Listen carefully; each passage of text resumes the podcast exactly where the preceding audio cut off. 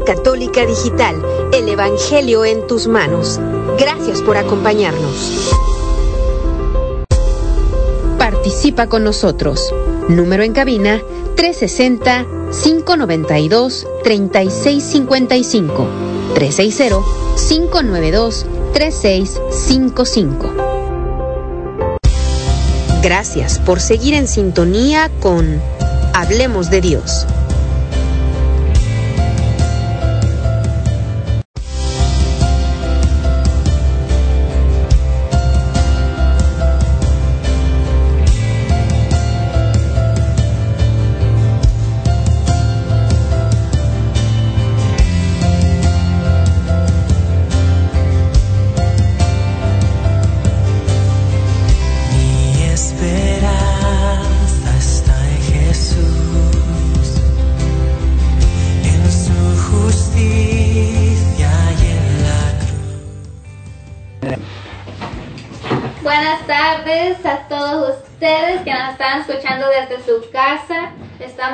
Aquí en tu favorito radio católico, Los Ángeles de Dios. Ah, mi nombre es Kenia Ramos y hoy vamos a escuchar un bonito testimonio de nuestro hermano José de Dios, aquí que está con nosotros. Puedes saludar a todos. Claro que sí, hermanita. Buenas tardes a todos. Saludos a todos los que nos estén escuchando. Muchas gracias. Y bueno, también aquí nos acompaña su hijo que también toca y canta bonito. Y aquí está José de Dios. Alejandro. Oh, Alejandro de Dios, perdón. Hola. Saludos y bendiciones a todos. Ok, bueno, y aquí también está nuestro hermano Eddie Carrillo. Bienvenidos, gracias a todos por escucharnos, gracias por estar aquí y por estar compartiendo con nosotros en este hermoso sábado una edición más de su programa Hablemos de Dios. Hoy estamos contentos, agradecidos con el Señor por la oportunidad que nos da una vez más de estar aquí a su servicio por medio de esta herramienta que el Señor nos ha regalado y también por los instrumentos que el Señor nos ha mandado el día de hoy con nuestro hermano José, que le damos la bienvenida calurosa a nuestro hermanito Alex ellos son de Misión del Espíritu Santo, vienen desde Covington. ¿Cómo les fue en el camino, hermano? Muy bien, hermano, gracias a Dios. Eh, llegamos, creo que con muchísimo tiempo. ¿No agarramos mucho tráfico? No. Hoy en la mañana fuimos a Bellevue, nosotros de regreso nos agarró el tráfico, ¿Ah, todo de regreso. Fuimos a por una bendición más, eh, los hermanos nos regalaron otra vez despensas que estábamos regalando aquí en la parroquia y nosotros sí nos agarró el tráfico, hicimos más de dos horas de regreso Ahora le preguntaba que cómo les había ido a ustedes. Muy, muy bien, ¿verdad? Porque Alex tomó muchísimo tiempo. Muy tranquilo. Me, me, me, me, dijo, vámonos hasta con tiempo de sobra y bueno, muy rápido. Y muy bien, gracias a Dios. Pues qué bueno, que gracias a Dios que llegaron con bien y que están aquí. Bienvenidos, muchísimas gracias por acompañarnos en este día. Gracias, gracias. por invitarnos, hermano.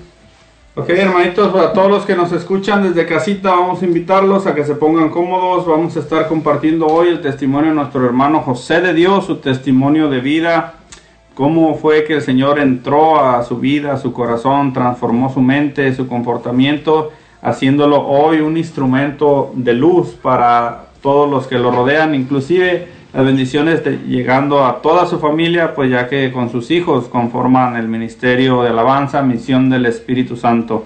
Pero antes de entrar en ese testimonio, hermanos, los vamos a invitar a todos ustedes en casita a ponernos cómodos.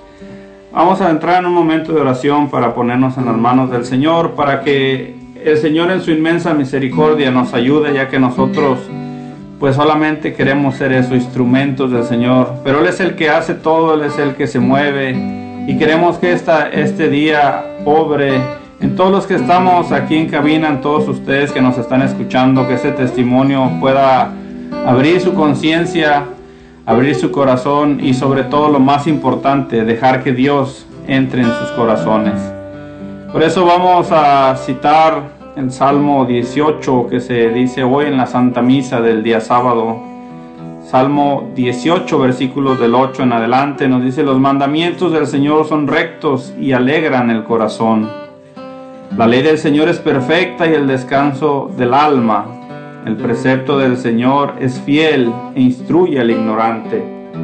Los mandatos del Señor son rectos y alegran el corazón. La norma del Señor es limpia y da luz a los ojos.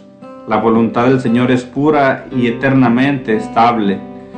Y los mandamientos del Señor son verdaderos y enteramente justos, más preciosos que el oro, más que el oro fino, dulces que la miel, más dulces que la miel de un panal que destila.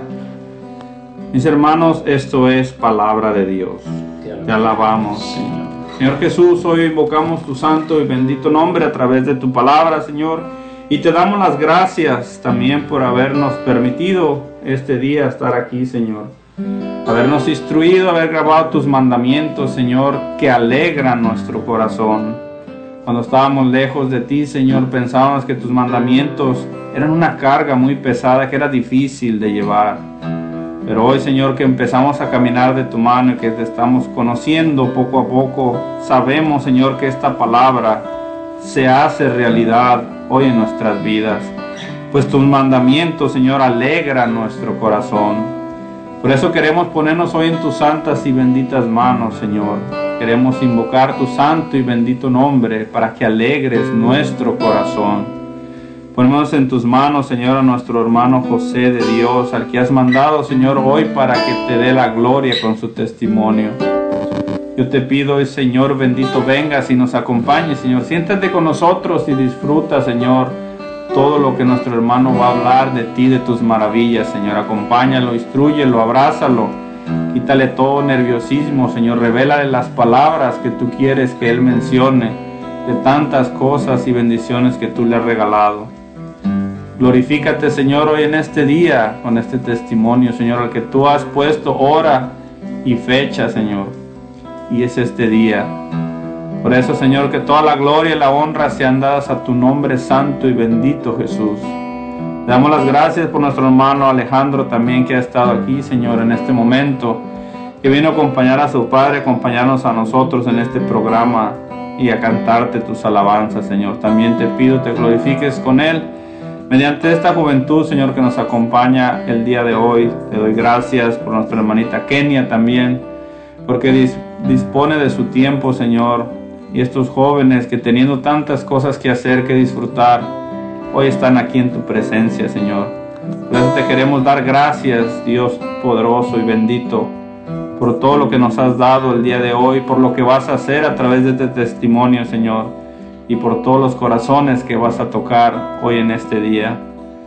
Mamita María, invocamos tu santo y bendito nombre y te pedimos que no te canses de interceder por nosotros pecadores. Ante tu Hijo bendito, pídele que nos instruya y nos siga guiando de su santa y bendita mano, para poder seguir caminando y seguir, Mamita Santa, instruyéndonos en el camino y, también instruyendo a los demás, a los que nos escuchan, a los que necesitan de nosotros. Mamita María, también te invitamos a que vengas hoy este día y seas parte de este testimonio. Que te regocijes en el corazón por las maravillas que nuestro hermano va a contar de tu Hijo bendito. Ayúdanos a glorificar a Jesús hoy en este día con tu poderosa intercesión y que el Espíritu Santo, tu amadísimo esposo, venga a nuestra ayuda. En especial nuestro hermano José de Dios que va a estar hablando tal vez cosas que nadie sabe, que va a abrir su corazón y se lo va a dar todo para la gloria de nuestro Señor Jesucristo. Todo esto lo pedimos, mamita santa, en el nombre poderoso de Jesús, que vive y reina en la unidad del Espíritu Santo y es Dios por los siglos de los siglos. Amén. Quiero caminar contigo, María.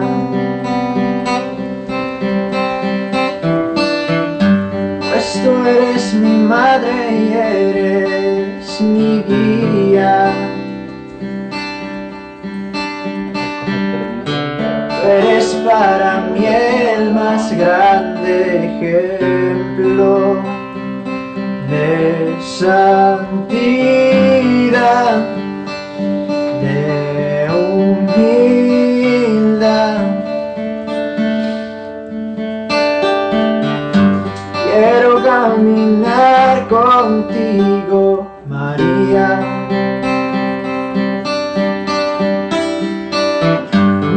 solo un momento, sino todos los días. Necesito tu amor de madre, tu intercesión ante el Señor. Guía mis pasos llévame al cielo. Bajo tu manto no tengo miedo, llena de gracia, Ave María. Hoy yo te ofrezco toda mi vida. Quiero caminar contigo, María. Madre en dolor y en la alegría.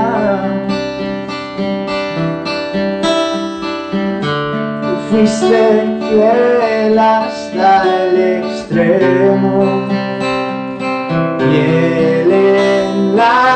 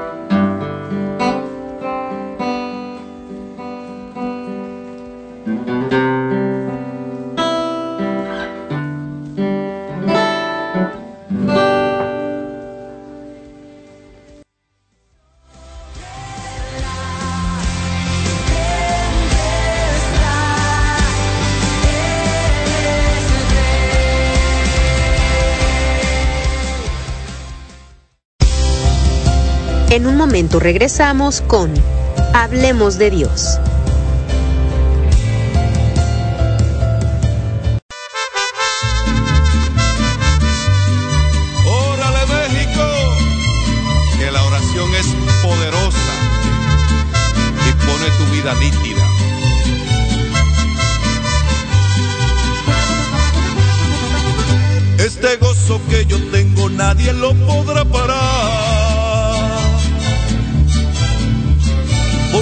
Señor Jesús que lo vino a derramar. Este gozo que yo tengo nadie lo podrá parar. Porque fue el Señor Jesús que lo vino a derramar. La la la la,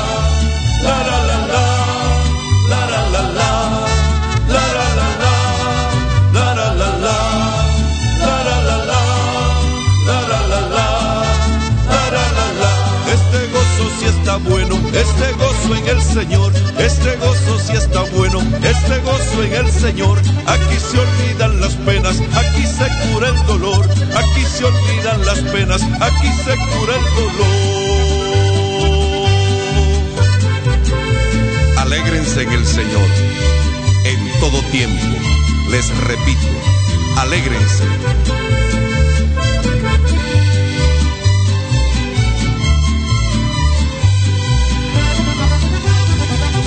que termine ya este gozo, que termine yo no quiero. Y si piensa terminarse, que se acabe allá en el cielo. Que termine ya este gozo, que termine yo no quiero. Y si piensa terminarse, que se acabe allá en el cielo. La la la la, la la la la.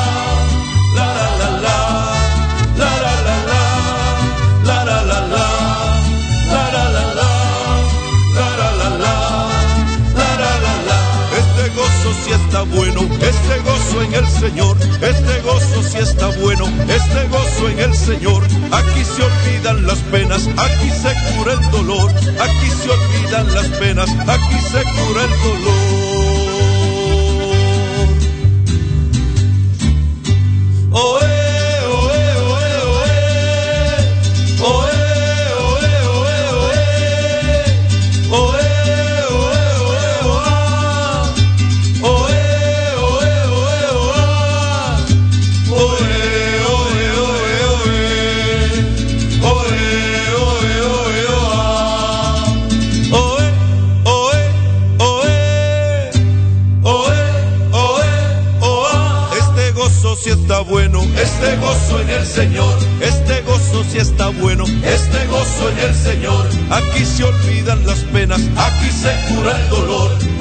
Se olvidan las penas, aquí se cura el dolor. Este gozo sí está bueno, este gozo en el Señor, este gozo sí está bueno, este gozo en el Señor. Aquí se olvidan las penas, aquí se cura el dolor, aquí se olvidan las penas. Aquí se cura el dolor.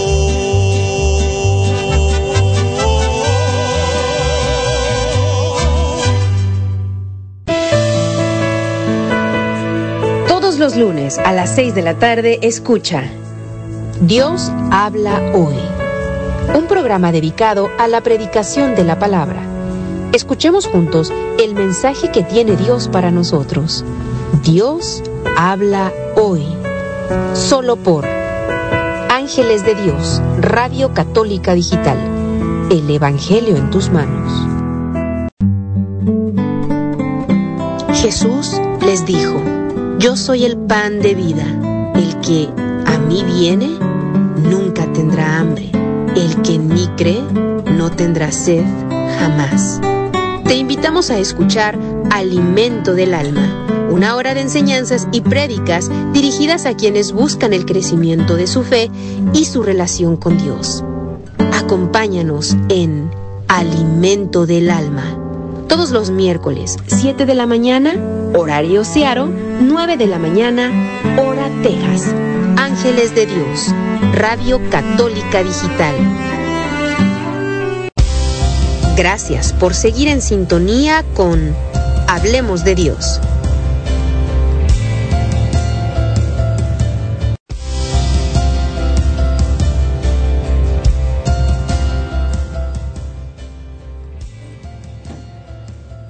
Bienvenidos sean todos ustedes, hermanitos. Ya estamos de regreso aquí en su programa Hablemos de Dios. Vamos a unos saluditos con nuestra hermana Kenia Ramos. Bueno, aquí nos manda un bonito mensaje nuestro hermano Felipe Ramos que siempre nos escucha y manda saludos. Dice de Felipe y Rosalía saludos a nuestros hermanos en cabina, que Dios los bendiga. Saludos hermanos a todos y igualmente bendiciones para ustedes. Gracias por acompañarnos todos los sábados. Bendiciones. Sí, muchas gracias. Y también pues a mandar saludos y bendiciones a los, los que nos están escuchando ahorita en casa desde Olympia, Washington. Muchas gracias y bendiciones a ustedes. También de San Antonio, Texas. Saludos a ustedes. Saludos hermanitos y gracias por sintonizarnos en su programa Hablemos de Dios. También queremos darle las gracias a nuestros hermanos de Itayú, Flor de Luna. Ellos están ubicados en Casimiro Ramírez número 22A en la colonia centro de Oaxapán de León, Oaxaca, México. Gracias a todos ustedes por ser parte de este proyecto evangelizador. Ellos están abiertos de miércoles a lunes desde las 12 del mediodía hasta las 8 de la noche y los atenderán amablemente sus propietarias Caro Alavés y Rosy Suárez. Ellos tienen todo tipo de plantas, cactus y suculentas. Así es de que si estás interesado o interesada en adquirir algunas plantas para tu casita, llama a Itayu, Flor de Luna. Los puedes encontrar en el 52 95 31 53 99 08 y te atenderán amablemente sus propietarias Caro a la vez y Rosy Suárez. Así es de que ya sabes, Itayú en Oaxacan de León, Oaxaca, México. Muchas gracias por apoyarnos en este movimiento evangelizador. Y regresamos hermanitos, ya estamos aquí, gracias a todos ustedes, estamos con nuestro hermano José de Dios y nuestro hermanito Alejandro de Dios. Hoy vamos a, estar escuchando, nuestro hermano José nos va a estar compartiendo su testimonio de vida y para comenzar, este, vamos a decir a nuestro hermano la primera pregunta, que nos explique nuestro hermano José de Dios, ¿de dónde viene José de Dios? ¿Quién es su familia? ¿Y qué es lo que hacía nuestro hermano José de Dios antes de conocer al Señor hermano? Bienvenido una vez más, gracias por estar con nosotros. Muchas gracias. hermano. Bueno, hermano, pues ah, yo vengo ah, desde originalmente nacido en Guadalajara. eh, Por razón le miraba ojo tapatío, hermano, ¿eh? pero por cuestiones ah, de mi familia, ¿verdad? De, ya ve, eh, eh, cosas que pasan. Eh, nací en Guadalajara, pero eh, me movieron a provincia, a un pueblito, un ranchito eh, que se llama San José de Ávila, en- a un ladito de Unión de Tula, Jalisco. Y bueno, ahí fue mi infancia donde yo crecí, en ese ranchito que se llama San José de Ávila, a un ladito del crucero San Clemente. Pues ahí toda mi infancia la pasé ahí en ese, en ese rancho después de que yo nací en Guadalajara. Eh, ahí me crié con mis ah, bisabuelos, con mi abuela. Eh, mi mamá, pues con ella realmente no me crié todo el tiempo porque ella se vino a Guadalajara a trabajar pues para estar manteniendo y pues para estar saliendo adel- adelante conmigo, ¿verdad? Pero pues toda mi vida, mi infancia fue en ese rancho que se llama San José de Ávila, Jalisco, a un ladito de Unión de Tula. Eh, desde, puedo decirle que desde que nací hasta, sería por allá como hasta los 17 o 18 años, por ahí más o menos, que yo estuve ahí en ese, en ese lugar, ahí en San José de Ávila. Todo lo que estaba alrededor, todas las rancherías eh, alrededor de Unión de Tula, pues que era de ahí donde yo estaba, San José. Es- voy a aumentar algunos lugares por la gente que posiblemente esté escuchando, ¿verdad? Que era ahí San Cayetano, San Agustín, San Clemente, eh, todos lugares más cerquitas de ahí de Unión de Tula. Entonces, pues ahí fue, hermano, donde yo este, comencé, ¿verdad? A eh, mi crianza con, con mis abuelos. Platíquenos un poquito, hermano, cómo fue para usted ah, algo duro, cómo recuerda vivir lejos de su mamá. Compártanos un poquito de eso. Porque a veces, ah, como usted dice, ah, su mamá tuvo que irse por la necesidad de tener que ir a, a un lugar diferente para sacar dinero para darle su manutención. ¿Cómo fue esos momentos? ¿Qué recuerda usted? ¿Extrañaba usted a su mamá? Pues honestamente, hermano, en ese tiempo pues yo estaba muy chiquito, entonces eh, como era un- una edad muy pequeña, pues yo eh, empecé a acostumbrar a eh, realmente la crianza con mi abuela. Eh, pasaron los años, ¿verdad? Y pues sí, eh, desafortunadamente yo en vez de a mi mamá decirle mamá, yo le empecé a decir mamá más bien a mi abuela, porque pues yo normalmente miraba a mi abuela a mi lado en vez de a mi, a mi mamá. Entonces ahí es donde yo, pues desde ahí hubo, ¿verdad? Una cosa, eh, un cambio, un cambio completamente eh, grande, porque pues yo prácticamente me crié eh, con mi abuela y mis bisabuelos. Entonces pues yo, vuelvo a repetir, le decía mamá a mi abuela. Entonces pues cuando yo pasaron los años poco a poco, pues yo en vez de decirle mamá a mi mamá, yo le decía por su nombre, que era Salomé. Entonces yo, como no me crié con ella, pues pasaron los años y para mí era difícil conforme yo iba creciendo fue más difícil decirle mamá, porque me era muy complicado cómo decirle mamá cuando no me estaba criando completamente con ella, sino con mi abuela. Se acostumbró a decirle mamá a la abuela. Claro, entonces para mí, pues eh, mi mamá era mi abuela todo el tiempo desde que pues me crió ella y todo. Pero pues sí, lógicamente pues sabía que mi mamá pues era, eh, su nombre de ella ya murió, se, se- se llamaba Salomé. Eh, entonces sí, yo vuelvo a repetir, eh, es muy difícil eh, poder decirle mamá a una persona que no te está criando y que está contigo por las, vamos diciendo, razones que hayan sido Sí. que quizás una vez no las entiende, pero pues yo de alguna manera me acostumbré a mi abuela y, y ya pues quizás al pasar de los años eh, yo intentaba decirle mamá, pero no, no me animaba porque no sentía la confianza de decirle mamá. mamá O, simplemente en su momento no le nacía. no me nacía quizás y, y no sentía la confianza porque decía, bueno, mi mamá es mi abuela. Eh, y aún así que mi mamá me estaba manteniendo, ella traía todo para que yo, me, para que yo estuviera pues comiendo, lo que usted quiera. Pero era muy difícil para mí pues decirle mamá, a la quiero de veras mi mamá. ¿Y, y qué hay de su papá? ¿Tiene algún recuerdo? Eh, mire, de mi papá no supe nada. ¿Nunca lo conoció? Mi mamá nunca me quiso dar a saber de él. Eh, sé que él también era de un área de Guadalajara. No supe quién fue. Eh, hubo mucho tiempo que yo, eh, ya cuando entré en una edad que empecé a crecer, eh, yo creo que sí le agarré un poco de resentimiento y yo decía, yo para qué quiero ese padre. O sea, yo decía de alguna manera, cuando tú apenas tuviste, y si ahora tú te aparecieras, ¿para qué te quiero? Sí. Entonces yo de alguna manera estaba creando un resentimiento hacia, esta persona. Eh, pero fue un corto tiempo, ¿verdad? Que yo tuve ese resentimiento hacia esa persona.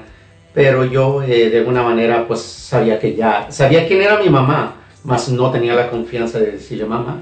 Porque mi mamá tuvo otra relación después de que pues yo, yo nací, ¿verdad? Por, Ujú. Con esta otro papá que tuve, no sé quién sería. Ella se volvió a casa, se casó con esta otra persona, tuvo tres hermanas, eh, que son mis tres medias hermanas, yo muy prieto, muy moreno, y ellas muy güeras, muy blancas, porque su, mi- o sea, su papá de mis medias hermanas es güero. Bueno, Entonces ellas eran muy güeritas y dicen, ¿cómo son hermanos? Es un prieto con unas güeras. Pero bueno, le doy gracias a Dios, es una bendición que mis hermanas así de güeritas eh, me, me toman como que si fuera su hermano directo. Eh, aún así que yo no soy de la misma, vamos a decir, de la misma papá, ¿no? ujú. Pero aún así, ¿me entiendes? Entonces ahí como que ellos empezaron a tratar de, eh, de alguna manera de como de unirme a ellas cuando estaban chiquitas, y yo también estaba más pequeño, como para que no, hubie- no hubiera un choque en el futuro de decir no se quieran. sí. Y bueno, yo creo que el plan de Dios ya estaba puesto, ¿no? Porque de alguna manera nunca hubo eso, eh, ese choque entre ellas y yo. Al contrario, ellas eh, me quieren mucho, yo las quiero mucho a ellas. Eh, vuelvo a repetir, de un papá diferente, que yo también lo aprecio mucho a este señor, este, a- se llama Rubén. Eh, yo lo aprecio, él este de, de, de- del lado de Tepatitlán, Jalisco, él. Entonces, vuelvo a repetir, pues son gente, gente güera, gente de por aquel rumbo, no son gente muy güeros. Eh, yo de acá, pues, de los prietos. Entonces, este, eso es algo curioso que se me hace algo chistoso, pero, pero es la verdad, ¿no? Ahora, eh, volviendo al punto de donde yo me crié, de donde salí, bueno, ahí la crianza fue con mi abuelita, eh, mi mamá pues hizo su vida, eh, de alguna manera quisieron juntarme para que no hubiera ese choque en el futuro por, por ellas y por mí. No lo hubo, gracias a Dios. Pero sí en el transcurso que yo vivía ahí en ese poblado, pues sí hubo muchas cosas que se vinieron, ah, vamos diciendo, juntando, porque pues sí hay, eh, como le dijera, hay ciertos cambios, porque uno no es el mismo eh, niño, porque uno va creciendo poco a poco. Y conforme usted va creciendo, pues lógicamente va viendo y va escuchando cosas que, que a veces no se, se nota como que no, pero van afectando su persona. Eh, psicológicamente van afectando. Sí, Y uno piensa que no, uno dice, no, eso no me afecta. Eh, pero sí afecta. Eh, el hecho de que dice usted, ok, eh, pues ella es mi mamá, pero no tengo la confianza de decirle a mi mamá, decirle mamá a mi mamá, porque pues, no, no me he criado con ella. sí. Y, y a la que era mi abuela, oh mamá, mira mamá, mira mamá, esto, esto, otro. Eh, me era muy difícil. Eh, y en el punto del papá, pues sí hubo ciertos momentos de que eh, cuando usted nace, o sea, crece eh, sin papá, no falta quien te venga y te diga, eh, no tienes padre. Sí. Y sí lo ponen a uno en una posición que se siente uno muy mal. Y en especial a veces Sí, cuando los, los, los chamacos se dan cuenta en, en- por ahí como en la escuela secundaria se dan cuenta que falta un integrante de la familia y a veces lo hacen como, como dicen en México, por carrilla, pero no saben cómo hacen sentir a la otra persona, principalmente en los eventos de la escuela, 10 de mayo, y personas que no tienen su mamá, o el Día del Padre, que no tienen su papá, y, y echan la carrilla, pero no saben cómo hacen sentir incómoda a la persona, porque no saben verdaderamente los motivos. Cuénteme, ese, su, su mamá cómo lo tomaba, ¿No, no, nunca lo regañó usted, nunca le dijo que por qué no le decía mamá. No, fíjese que ella, hasta eso yo creo que respetó mucho. Como ella supo que me dejó con mi abuelita, ella respetó. Eh, yo vuelvo a repetir, su nombre de ella era Salome, ya, ya murió hace varios, muchos años atrás. Pero yo ella me acostumbré a decirle Sal, Sal. Su nombre era Salomé. Y yo le decía Sal, no. O sea, yo sabía que era mi mamá, pero no tenía la confianza de decirle mamá, porque no me acostumbré a decirle mamá. Entonces yo le decía Sal, Sal, como que si fuera mi hermana, pero pues era mi mamá. Pero como yo había, estar- había estado criado con mi abuelita, pues me era. Me sentía incómodo. No tenía la confianza de decirle mamá y pues eh, se me ponía muy complicado a mí. ¿A, a qué edad tenía usted cuando su mamá fallece, hermano? a mi mamá cuando fallece, ella, yo ya estaba aquí en Estados Unidos. ¿O ya estaba aquí en Estados Unidos? Sí, yo ya estaba aquí en Estados Unidos y casualmente cuando ella fallece, am, eh, yo pertenecía al grupo de oración de am, la comunidad de Holy Spirit de aquí de Kent, tocando, siempre ya, ya estaba pues en renovación. Eh, y sí me recuerdo que cuando me avisaron, pues eh, fue un sábado, porque eran los sábados los servicios de la oración. Eh, cuando me dijeron a mí de, de- de golpe eso, no, sí me quedé así como, como sacado de- de onda, de, como que no lo podía creer. Y mi único reacción fue decir, ok, ahorita me voy, desde aquí de Seattle hasta Guadalajara. Y recuerdo que me fui con los coordinadores del grupo y les dije, y me dijeron, no, no, sí, hermano, ah, vaya, se da, no, no, no se preocupe. Pero viene un hermanito que quizás me va a estar oyendo ahorita, se llama eh, Manuel Lara.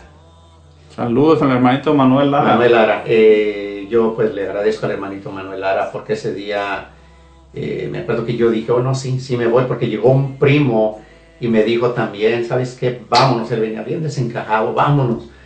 ¿Qué pasó? No, pues yo ya sabía que mi mamá había muerto. Pero él venía preocupado, pero su preocupación de él era de otra manera. Eh, bueno, se expresó muy mal de mí porque yo estaba en el grupo. eh, habló mal de mí. Bueno, yo le perdono a él todo ¿no? lo que haya hecho inconscientemente. Pero este hermanito Manuel, eh, me acuerdo que él me dijo, hermanito, mira, está bien que tú te quieres ir, pero ¿sabes qué? Ya Dios ya la toma en sus manos. O sea, ¿qué, ¿qué carrera vas a hacer ahorita? ¿Qué tanto puedes hacer tú? Ya no la vas a revivir. Entonces sí, me, me- me sonaron sus palabras, dije, sí, tiene razón. Me dijo el hermanito, quédate hermano, y ¿sabes qué? Da tu servicio, porque ella ya está en manos de Dios. Entonces yo en vez de irme, me regreso, le digo a mi primo, no, ¿sabes qué? Voy a acabar con el servicio. O sea, aún así que ya sabía que mi mamá había muerto. Muy difícil, muy pesado eh, que me fue para mí.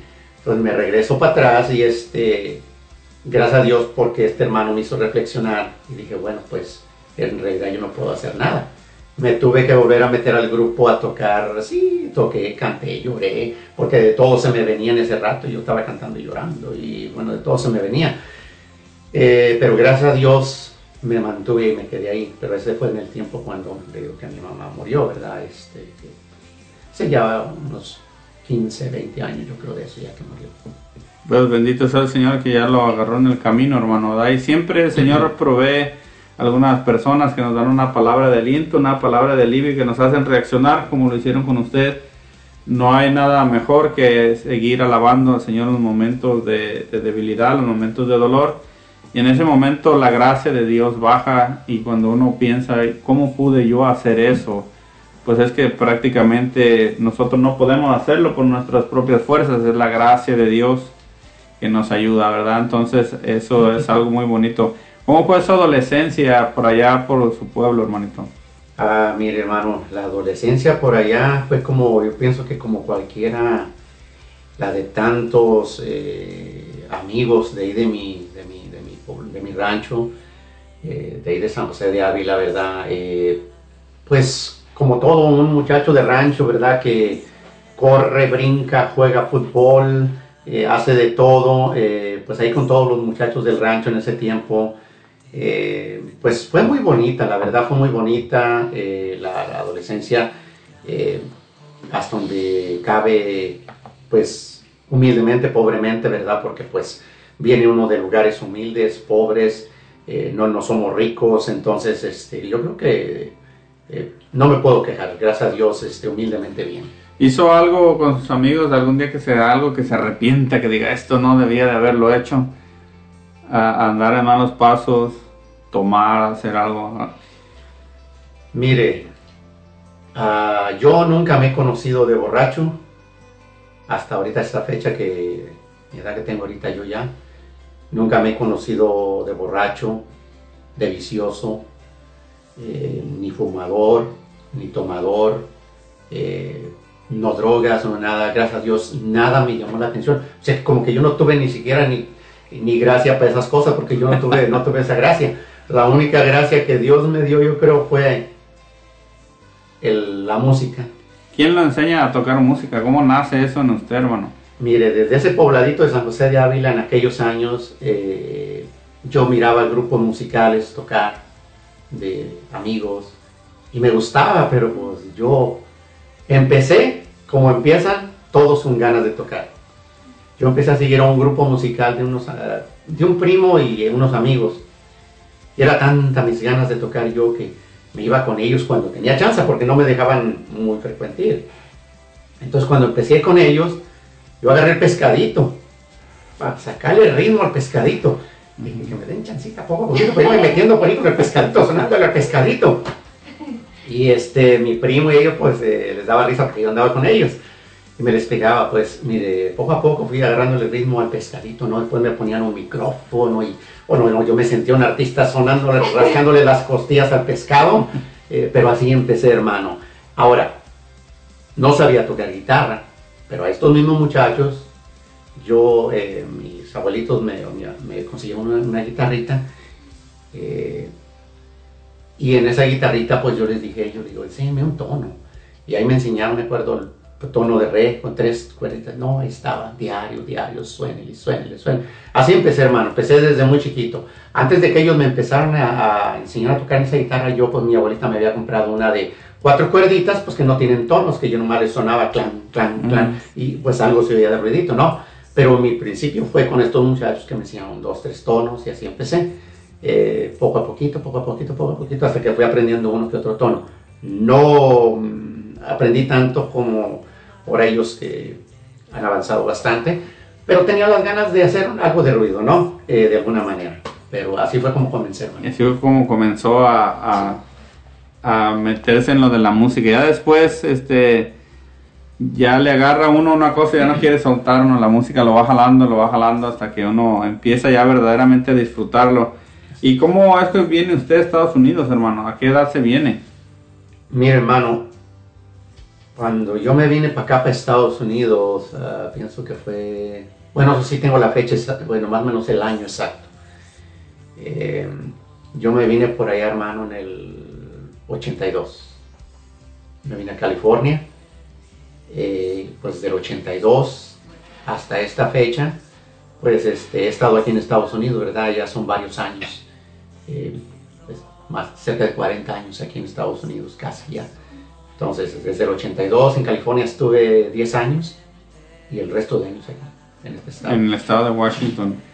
No, pues qué bueno, hermanito. Pues vamos a una alabanza, vamos a un corte comercial. Regresamos con más del testimonio de nuestro hermano José de Dios, que estamos aquí compartiendo. Este es su programa Hablemos de Dios. No te desconectes, te invitamos a que nos llames o nos mandes algún mensaje o algún pedido de oración al 360-592-3655. Estamos completamente en vivo y te esperamos después de este corte comercial. Regresamos.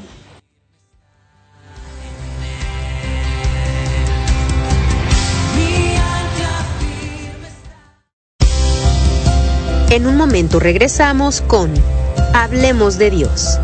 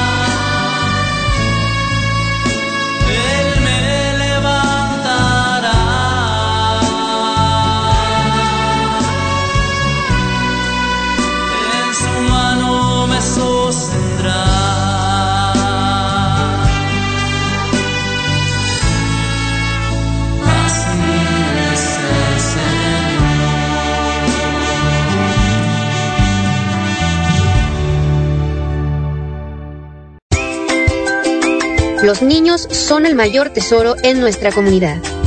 Es nuestro compromiso guiarlos en su camino hacia el Evangelio. Te esperamos en Pequeños de Dios, una aventura en familia con cuentos bíblicos, testimonios y enseñanzas.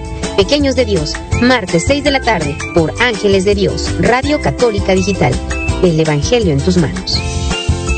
Oración, salud y vida. Un programa para fortalecer tu fe y tu cercanía con Dios por medio de la oración. Transmitiendo desde Frisco, Texas, por el hermano predicador Rafael Guillén. Martes 7 de la mañana, horario Searo, 9 de la mañana, hora Texas. Oración, salud y vida. Solo por Ángeles de Dios, Radio Católica Digital. El Evangelio en tus manos. Gracias por seguir en sintonía con Hablemos de Dios.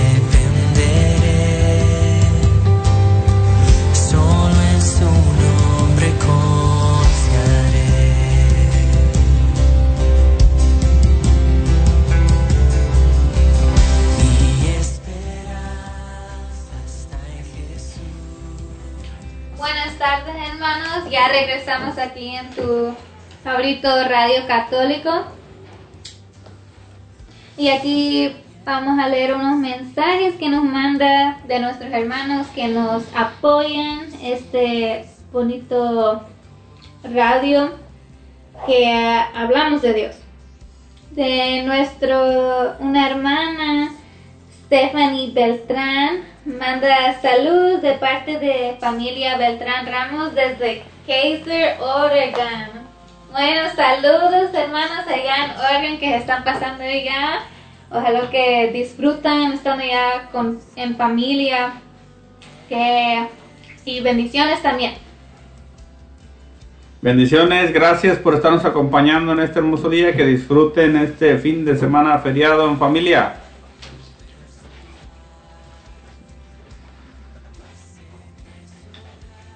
Y bueno, también a saludar a nuestros hermanos que nos siguen escuchando aquí en el radio de el testimonio de nuestro hermano José de Dios. Saludos y bendiciones a todos que nos escuchan de Olympia, desde Seattle, Washington. Bendiciones y saludos a ustedes aquí en Washington. También de Dallas, Texas y San Antonio, Texas. Bendiciones a ustedes y gracias por seguir escuchando nuestro radio católico.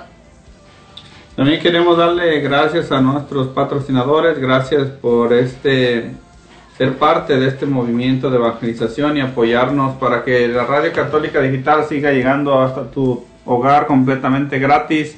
Le damos las gracias a nuestros hermanos de Fiesta Taco, la auténtica comida mexicana. Ellos te ofrecen taquizas, todo para todo tipo de eventos. Ellos tienen tortas, tacos, burritos, mulitas, quesadillas, carnitas, enchiladas y mucho más. Llama y pide tu orden para llevar al 360-522-2013, 360-522-2013 y te, te atenderán amablemente su propietario Luis Rivera y Moni Rivera. Ellos están ubicados en el 2216 en la cuarta avenida en el este de Olimpia. Llama para cotizar tu evento. Fiesta Taco 360-522-2013. Puedes seguirlos también en Facebook.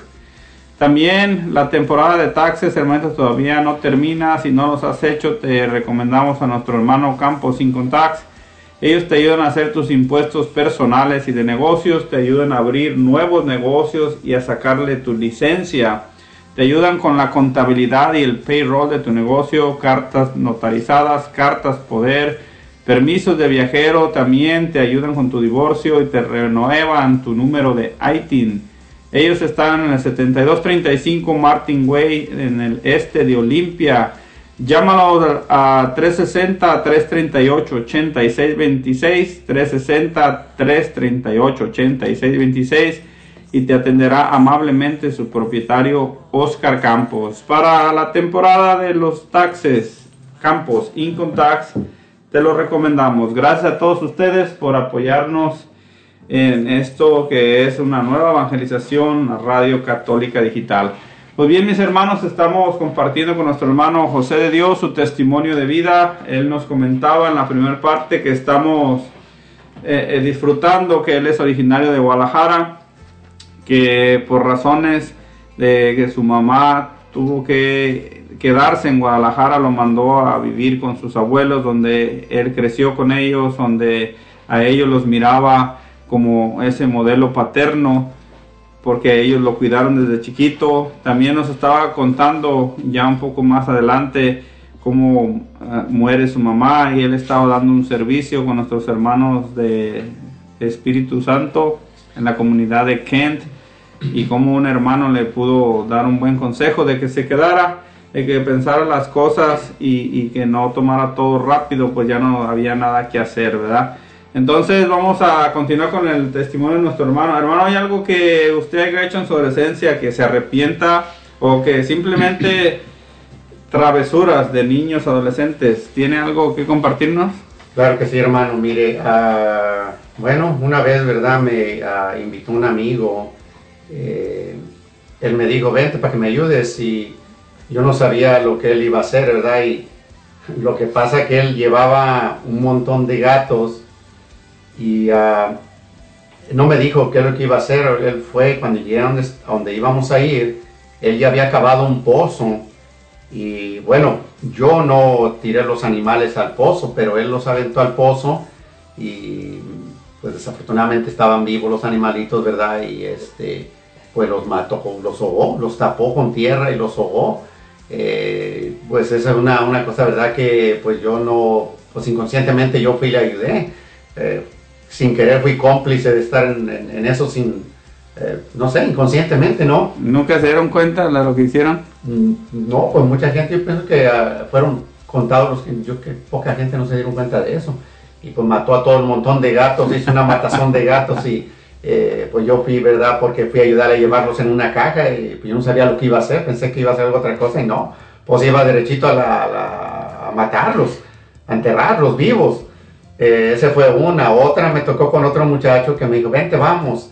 Y pues andaba matando los nidos de pájaros, o sea, pobre, andaba acabando con todos los pajaritos, yo no sabía tampoco. Con resorteras. Con resorteras, sí, entonces pues yo, pues bueno, ya ve uno todo, todo ignorante, allá anda uno pues eh, atrás de los que son quizás más listos que unos o que, que piensan más en hacer travesuras más grandes y uno no sabía. Eh, pero, pero una de las más grandes, hermano, eh, cosas en mi juventud, cuando estuve allá de adolescencia, eh, cuando yo tuve la, la tentación, ¿verdad? De, a mí me encantaban mucho los libros de parapsicología. Yo miraba libros de parapsicología, miraba libros de Calimán y pues yo decía, wow, esto está tremendo. Entonces yo me iba guiando por los, según yo, porque Calimán tenía un poder tremendo, ¿no? Y yo empecé a, yo una vez compré un libro de magia blanca eh, y me acuerdo que lo empecé a practicar magia blanca unida con hipnotismo, eh, que yo sé hasta estas alturas de ahora me doy cuenta que era malo, pero pues yo como no sabía, no, no tenía una guía, no tenía nada, eh, sí, vivía con una familia muy devota, muy católica, eh, completamente que, tremenda, ¿no? Pero pues la ignorancia siempre ha existido. Entonces, pues sí, yo llegué a tocar eso de, andar queriendo leer libros de magia blanca, eh, leyendo cosas que a lo mejor no me tocaba yo andar leyendo porque sabrá Dios conjuraba cosas que a mí mismo se me podían devolver y yo no sabía.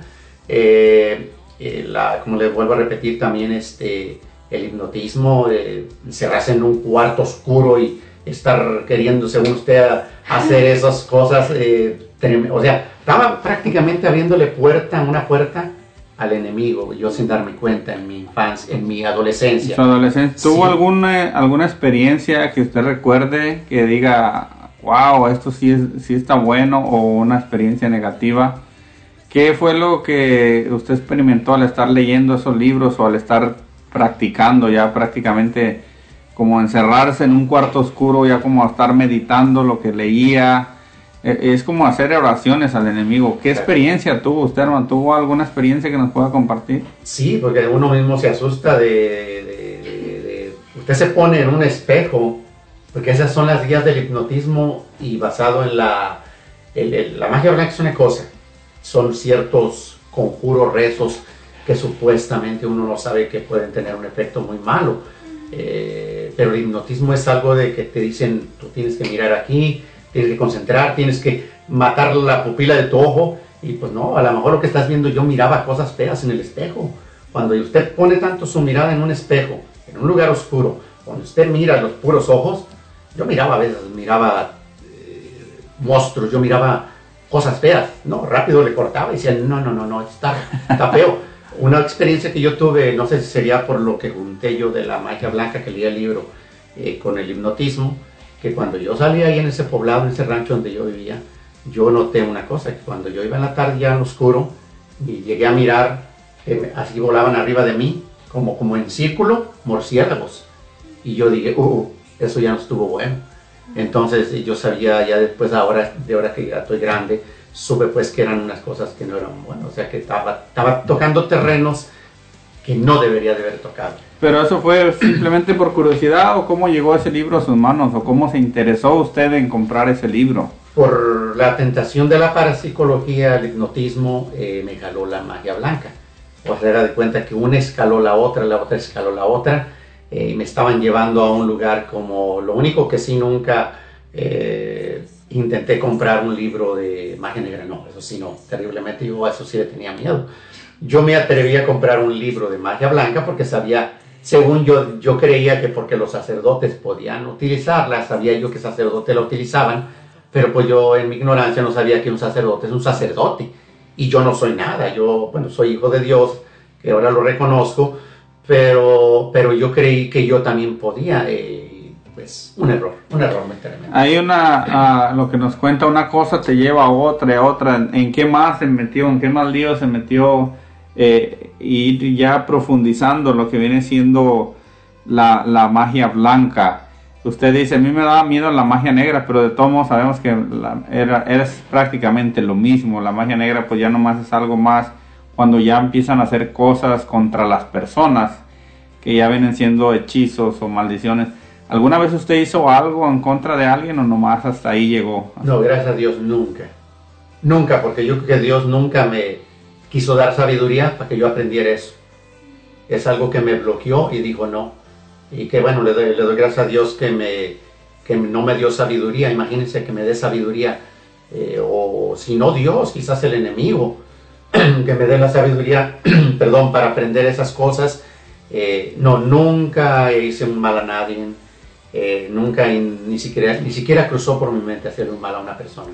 Hay cosas como vemos a veces en películas que empiezan con poquito como usted, luego terminan mucho y hay, hay este incluso personas que después de leer un libro o algo se interesan y terminan a veces jugando la Ouija. ¿Usted alguna vez llegó a ese extremo o nunca llegó a tocar eso? Mire, cuando yo me moví en el 82 de México, ya salí de ahí de México y me vine a- aquí a California. Eh, ahí en la casa donde llegué, esa señora como que le gustaba mucho lo que era la brujería y todo ese tipo de cosas, las limpias, todo eso. Y allí tenían una ouija. Entonces sí, yo ahí una vez, pues ya ve uno en la juventud con, por tal de quedar uno bien con los amigos, amigas, me tocó jugar la Ouija. Y sí, realmente sí, se mueve sola la mano. Cuando una vez trepas la mano en esa cosa, se mueve. Sí me tocó jugarla, fue una sola vez que me tocó jugarla. eh, pero realmente, ah, bueno, sí, sí lo hice una vez. ¿Qué experiencia tuvo? ¿Tu- ¿Tuvo al- alguna experiencia, alguna manifestación por jugarla o, o nomás fue por nomás por la tentación de jugar? Fue la pura tentación, pero sí tuve desde México algunas experiencias de, de cosas que, bueno, a nosotros le llamamos que las ánimas. A mí me siguió un ánima allá. Eh, desafortunadamente sí me siguió. Eh, y yo ah, lo compruebo que sí me siguió porque yo le di la vuelta cuando venía asustado y le tiré dos pedradas a, esa, cosa que salió. Era como un, manto blanco, como una sábana. De principio yo dije, oh, es un burro. O sea, yo mismo como que en mi mente me dio el valor. y luego me caminé otros dos pasos y cuando pero a, a la vez mi mente me contestó y me dijo, un burro saliendo de una pared. Entonces como que no encajó ya mi mente y me paro. Y cuando yo doy vuelta para correr, pues yo sentí que corría recio, pero no avanzaba. Era el miedo que yo que sentía y esa cosa no me dejaba avanzar. Por fin logro llegar a un lugar donde había estado con unos amigos. Me vine por el otro lado del que era por el centro del pueblo del ranchito y al, donde estaba ese callejón que iba a pasar donde me había salido esa ánima, yo le tiré dos pedradas. El cerro estaba negro, era, no había luna y se oían el aullar de los coyotes allá arriba. Wow, estaba- se me enchinaba la piel. Y que me agarro otras dos piedras y que se me llega a venir esto porque es lo típico de esos pueblos. Que acá sale un ánima aquí, que de Juliano de tal, que acá sale otra ánima acá, de Juliano de tal, y uno va uno espantado.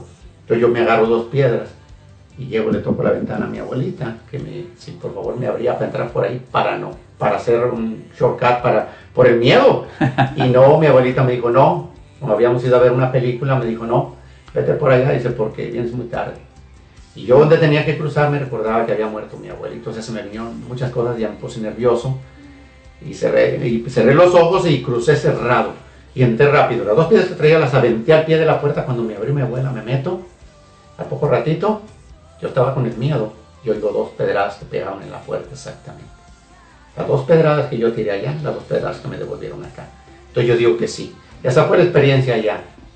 De, eso, de todo estar jugando, todo eso, usted piensa que esa es las manifestaciones que usted pasó. ¿Qué más nos puede compartir, hermanito? ¿Qué, qué después de, como sabemos, muchas personas que lo- los espíritus, principalmente los espíritus del mal, utilizan los espejos, como usted nos explicaba, como portales para llegar a las personas. Después de que usted hace esas oraciones, después de que usted veía a esos demonios, ¿tuvo alguna manifestación después de eso? ¿Ruidos que lo persiguieran o algo? ¿O voces que le hablaran? A ver, compártanos algo de eso, porque ya me estoy emocionando yo. ¿Qué? Sí, hermano. ah, tuve, esta fue una de las más ah, feas, se podría decir de las más que sí me dio, me espantaron más. Pero esta fue aquí en California ya. Eh, yo estaba con una tía aquí en California, en Linwood. Y bueno, en esa casa supuestamente dicen que en esa casa, cuando mis tíos la compraron, alguien se había ah, eh, suicidado en esa casa. Yo no sé si el espíritu de esa persona ande rondando en esa casa, no, yo no puedo saberlo, yo no sé. El caso que yo esa vez llegué a, como siempre llegaba este, a esa casa a dormir, eh, me acuerdo que llegué, me acosté, no tenía ni, yo creo que ni cinco minutos, y yo no duermo tan rápido, yo duro ratito para dormirme. Y según yo ya estaba escuchando llover. Entonces cuando yo oigo que está lloviendo, digo, wow, ahorita me voy a levantar. Cuando intento levantarme, no pude moverme. Estaba como, como atorado, como frisado, como que no me podía mover, eh, muy, muy, no podía mover mi cuerpo. Pero yo sentí a la vez, sentí que alguien estaba atrás de mí, que alguien estaba parado atrás de mí, y yo oía una risa burlona, que estaba riendo atrás de mí. Eh, mi mente corrió que yo miraba a alguien como el demonio así con cara y bigote como lo pintan así al demonio, riéndose atrás de mí, que estaba riéndose así, y yo quería moverme. Entonces yo empecé a, a desesperarme y yo empecé a rezar. Padre nuestro, mira, Señor que estás en el cielo, santificado. Acabé el Padre nuestro y Santa María, mamita María, ayúdame, mira. Y esta cosa creo que era peor, no se me movía. Entonces yo me voy a los últimos recursos, vi que los rezos no me servían. Y no me servían, dije, pues si Dios es lo único que me ayuda, ¿qué me puede ayudar más? Me acuerdo tradiciones de rancho, tradiciones de pueblo, que decían, pues que de la única manera que un espíritu cuando no entiende, de la única manera que te lo vas a retirar es acuérdale del 10 de mayo. Entonces, pues yo estaba así y que le se la receto, pues vete mucho por aquí donde viniste, por aquí, por acá, ¡pum! Le suelto una y sentí que me solté, me soltaron. Porque en ese rato que yo estaba luchando, yo pedí ayuda a mi tío, a mi tía, yo no me salía la voz, yo creo.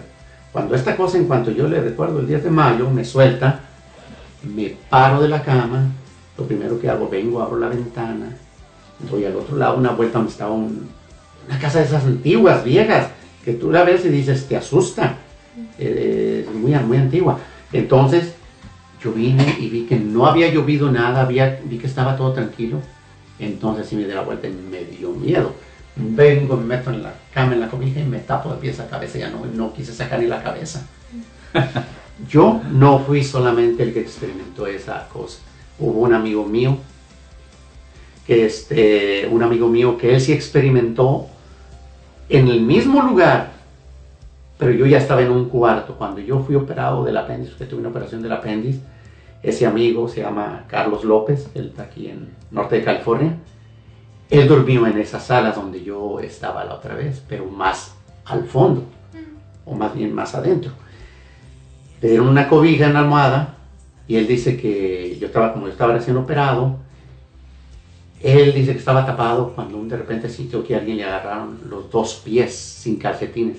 Se me agarraron dos manos heladas, las manos. Dice, y cuando estás en la alfombra, tú sientes cuando te, cuando te, que te arrastran y los pelos hasta se te van para atrás así. Y dije, él pensaba que yo lo estaba bromeando. Yo apenas me podía mover, que tenía abierta la herida todavía de la operación del apéndice. Entonces que dijo, ah, le va a dar tres chances, ahorita que llegue otra vez. Lo soltaron. Al poco ratito vuelve esa, cosa de nuevo, lo vuelve a agarrar y dice que las manos eran como un hielo, que lo jalaron otra vez. Entonces cuando le volvieron a jalar, se da el destapón, dice, no había nadie.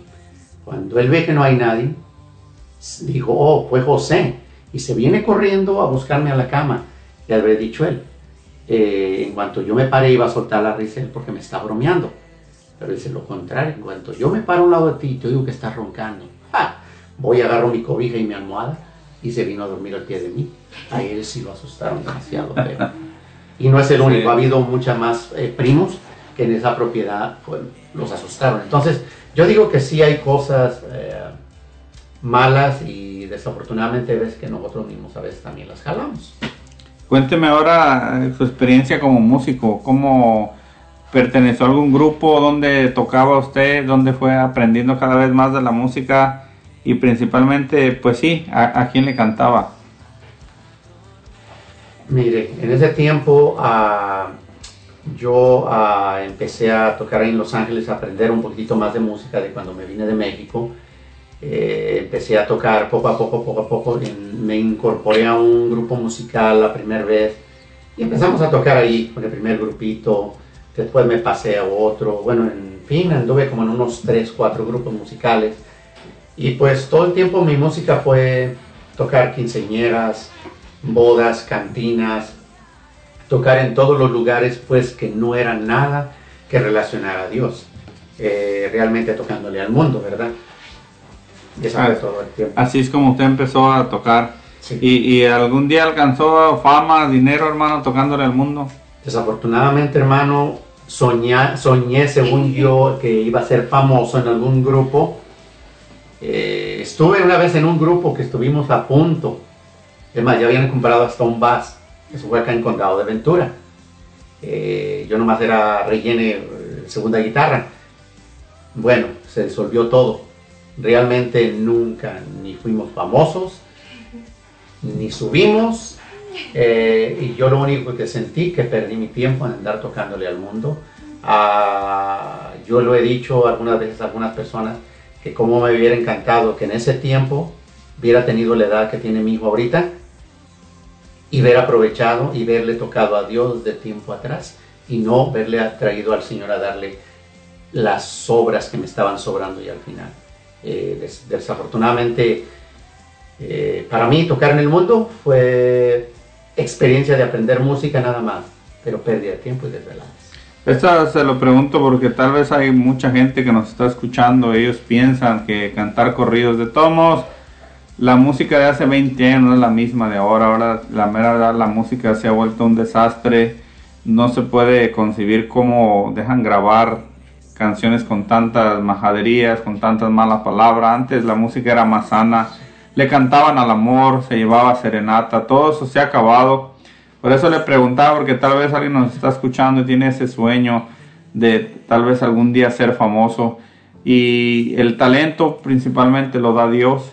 Entonces, quieres ser famoso y eres joven, tienes un talento, tocas un instrumento, tócale a Dios para que veas que la palabra de Dios se vuelve, este, se vuelve realidad en tu vida. Sobre todo donde dice el Señor, este, te llevaré a lugares que tú no conoces. Eso es algo muy bonito porque si le pones al Señor en, sus manos los talentos que Él te ha dado, tal vez este, puedas ir aún más lejos que cantándole al mundo, porque el Señor abre fronteras, el Señor este, trabajándole al Señor, pues usted más que nada, hermanito, sabe que cantándole al Señor o haciendo un servicio para el Señor, pues se vuelve uno figura pública, aunque uno no quiera, y te empiezan a conocer por varios lados.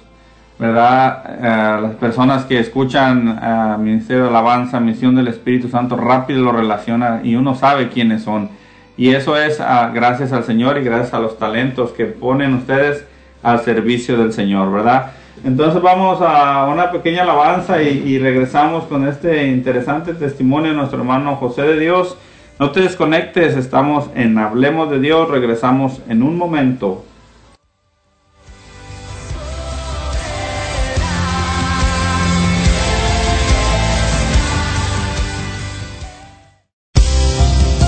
En un momento regresamos con Hablemos de Dios.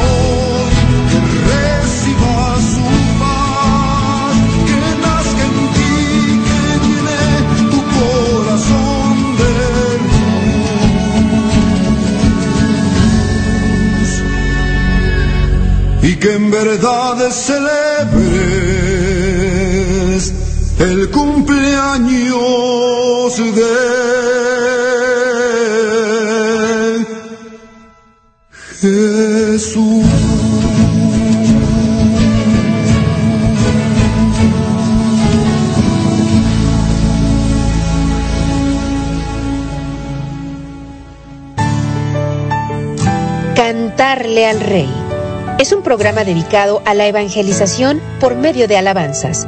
Aprenderemos a evangelizar a través de la música. Miércoles 6 de la tarde. Cantarle al Rey. Solo por Ángeles de Dios, Radio Católica Digital. El Evangelio en tus manos. La juventud es una parte esencial en nuestra comunidad católica. Amigos de Jesús, un programa con testimonios e invitados para responder a las necesidades espirituales de los más jóvenes. Todos los jueves a las 6 de la tarde por Ángeles de Dios, Radio Católica Digital. El Evangelio en tus manos. Gracias por seguir en sintonía con Hablemos de Dios.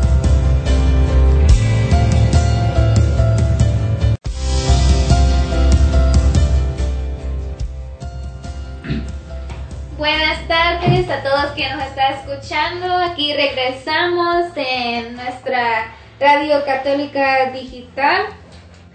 Bueno, aquí vamos a leer unos mensajes, a mandar saludos a todos que nos apoyan Aquí nos manda un mensaje de nuestra hermana Patti Márquez que dice buenas tardes, bendiciones y saludos. En especial al hermano José de Dios, su testimonio me hizo acordarme de algo parecido en lo que participé. ¿No? De seguro haber sido brujería. Sí, gracias y saludos a usted, Patti. Y bueno, también nos manda saludos a nuestro hermano Jaime Vázquez. Dice, saludos y muchas bendiciones, mis hermanos que están en cabina. Y muchas bendiciones al hermano que está dando mensaje. Gracias. Gracias hermanito, Saludos. bendiciones, gracias por acompañarnos. También aquí de nuestra hermana Alicia Enríquez dice saludos para todos en cabina y salúdenme a los hermanitos. Gracias y saludos para, para mis papás y mis hermanitos Hinojosa. Muchas gracias hermana Alicia Enríquez y bendiciones a usted y su familia, la familia Hinojosa. Bueno, aquí también vamos a, decir unos de nuestros patrocinadores de Leo General Contractor. El, en Leo General Contractor te ofrecen los siguientes servicios. De roofing, de carpintería, de siding, pintura, cualquier tipo de remodelación para tu casa o tu jardín. Diseñamos paisajes en tu jardín y mucho más. Entonces, por favor, llama su número 360-485-7838 y te contestará tu amigo Leo González. Para más información, encuéntralos en Google como Leo General Contractor. Presupuestos gratis. También apóyanos y ven a comprar aquí si estás buscando por productos mexicanos, salvadoreños o guatemaltecos. También hacen ah, envíos de dinero aquí en Reset Latino. También encontrarás una gran variedad de botas, sombreros y muchas cosas más. Entonces visítanos en el 5800 Pacific Avenue de Southeast Suite a Lacey, Washington 98503, donde serás atendido por su propietaria María Robles. O si no, llama al número 360-456-4150. Muchas gracias. Y también otro mensaje que apenas vino de nuestra hermana Sofía Robles, de Laura Ceballos, que pide por, que dice por su abuelita Sofía y mamá María, y hermanas Nayeli, Victoria y todos mis tíos y tías y sus primos. Pues saludos a todos ustedes hermanitos, gracias por estar en sintonía en su programa Hablemos de Dios. Estamos compartiendo con nuestro hermano José de Dios su testimonio de vida donde nos comentaba en la segunda parte cómo él se fue interesando en las cosas espirituales, sobre todo en la magia blanca, cómo él empezó a indagar en esos libros y poco a poco fue teniendo experiencias que lo fueron llevando cada vez más eh, nos comentaba que él hacía como un tipo de oraciones, meditación y hipnotismo, nos decía, y, se encerraba en un cuarto oscuro solamente mirando su, fijando su mirada en un espejo donde se le reflejaban a veces varios espíritus, varios demonios. Y también nos cuenta que eh, llegó a jugar la Ouija y la experiencia que nos decía que, a veces se manifestaban varias, varias cosas que querían como asustarlo y una de esas le tocó a su amigo, él sí salió corriendo. ¿Verdad? Entonces, este, hermanito, eh, en la segunda parte de nuestro testimonio que nos estás compartiendo el día de hoy, después de todo lo que nos has contado, hermanito, ¿cómo llega Dios a su vida? Cuéntenos cómo fue ese encuentro con Dios. Muchas personas que han pasado por este programa nos cuentan su, su encuentro personal con el Señor a través tal vez de un dolor, de una enfermedad, a través de un retiro. Cuéntenos esa historia, cómo fue ese encuentro personal con el Señor, con el hermano José de Dios. Ah, pues mire, hermano, el, de la manera que yo ah, me pude arrimar lo que era la renovación fue, eh, yo iba a la misa, pero yo realmente renovación yo no, eh, no me interesaba porque ni, ni la conocía. Eh, a mí mi esposa me decía, mira que el Espíritu Santo, yo le decía, ¿de quién habla? O sea, yo ignorantemente pues yo no sabía ni... Ella sí eh, siempre ha sido de mucha, ah, mucha fe, ella, pero pues no sé, me yo he descubierto algo que, para mí hay un 90%, eh, lo que yo he visto, de un 90, 80, 90%, que la mujer tiene una fe más fuerte que el hombre, yo así lo he mirado, lo he palpado, lo he mirado así. Y en el caso mío, ¿qué pasó conmigo? Ah, yo, como venía de músicos desde allá de California tocando, inclusive mi movimiento de California aquí a Seattle, fue porque yo me vine porque un grupo me quería, ah, me estaba contratando para venir a tocar aquí. O sea, yo no venía con finalidad de otra cosa. No se dio lo del grupo, no nos acomodamos, no salió bien la cosa. Entonces yo me quedé a trabajar. Conforme yo empecé a trabajar aquí, entonces mi esposa me decía de, que un grupo de oración, yo no conocía de grupos de oración. Un día que andábamos en la comunidad de Renton, en San Anthony, eh, ahí dijeron en la misa que estaban buscando voluntarios, eh, músicos para el grupo de oración, y yo sabía que yo tocaba, más sin embargo no me interesaba. Dije, no, pues yo ahí qué. Porque yo aquí en Seattle, en Seattle, después de que no toqué con estas personas, toqué con otro grupo. Pero no me gustó ya el ambiente. Ya haga de cuenta que ya la música del mundo poco a poco como que me estaba tirando fuera a mí. Eh, yo estaba viendo cosas después de, de estar haciendo cosas que no estaban quizás bien o mi actitud quizás haciendo cosas no buenas. Eh, de cuenta que Dios me empezó a sacar de, empezó a limpiar el agua, el lodo y sacarme del cochinero. Así, ¿sabes qué? Tú ya está bien que te quites de aquí, te voy sacando. El último grupo con el que yo toqué aquí, el un pin- único grupo que toqué aquí en Seattle, ese grupo anduve un tiempo, pero cuando yo eran todos como de mi edad. Eh, yo me recuerdo que le comenté a uno de ellos, le digo, bueno, ¿y cuál es, la, cuál es el enfoque de ustedes? O sea, ¿a dónde quieren llegar? O sea, yo, quiero, quiero ver a dónde. O sea, si nos vamos a esforzar, y que como que todavía yo sentía la esperanza de que pudiéramos hacerle en algo más profesional. Y yo me acuerdo que uno de ellos dijo, no, pues, a irnos a las cantinas, o irnos a las, a las, a las fiestas, dice, y para agarrar más chavalas, o... Y me, uno, un detalle que me llamó la atención, que no me gustó, que de uno de ellos, bueno, dos ya estaban casados, pero de uno de ellos, que venía haciendo la segunda guitarra, me acuerdo que yo le pregunté, le- se llama José también, le dije, Tocayo, ¿y usted, pues, cuál es la finalidad de usted? No, pues me dijo, pues, agarrar viejas. Entonces, cuando ya dijo el agarrar viejas, yo les dije, ¿saben qué? Yo ya no estoy para esos trotes. Yo ya no estoy, haga de cuenta que como que Dios ya, ya estaba preparándome, yo pienso que un camino a mí.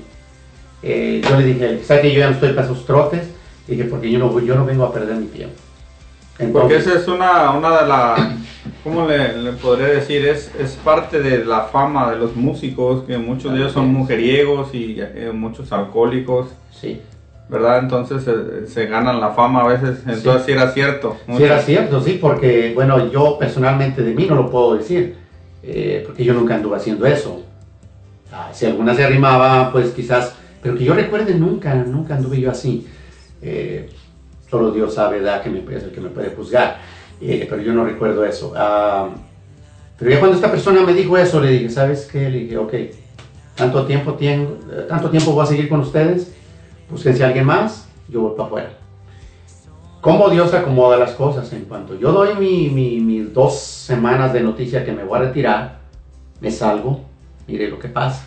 Este grupo andaban tocando aquí en el, en el, en el, en el restaurante aquí de la Central Inken, el No que No, no sé no cómo se llamaba en aquel tiempo. El señor que nos estaba poniendo instrumentos, que era el- como el representante, salió mal con una persona que él era del Perú. Y él ya había tenido un percance porque un muchacho que andaba en esa cantina, yo ya no estaba con ellos. Ese muchacho que andaba en la cantina había matado, en, no sé si en Perú o aquí, a un tío de él. El representante ya andaba un poquito tomado y le dijo, oh, tú eres fulano de tal, y hablando malas palabras. Y le dijo, pero sabes que yo no te tengo miedo, le dijo al muchacho. Entonces el muchacho no le decía nada, que se le volvió al muchacho, que le dijo, a ti también te voy a matar. Yo, bendito sea el Señor, que yo ya no estaba en ese grupo musical. Y creo que ahí andaban dos músicos con don este señor. Ah, pues al poco rato, al salir el señor de ahí de la cantina, el muchacho que estaba esperando afuera, pum, pum, dos balazos, lo tumbó. No alcanzó a llegar al Harbor View cuando ya estaba muerto el señor. ¿Qué pasó? Los dos músicos que estaban ahí, creo que uno de ellos era el baterista y otro era, no me acuerdo si el, el- el- el bajista. No hallaban dónde meterse del miedo. Entonces yo les di- me quedé pensando, dije, wow, si yo hubiese andado todavía con ese grupo en ese tiempo, imagínense, a lo mejor me hubiera tocado a mí eh, estar con el miedo, la amenaza de que esa persona que mató a ese señor, pudiera yo estar también con el miedo de que también a mí me fuera a hacer una repercusión o matarme a mí o a alguno de los músicos. Bueno, bendito Dios hermano, yo me salí de ese grupo, eh, yo no volví a, desde ahí ya no volví a tocar en ningún otro grupo musical.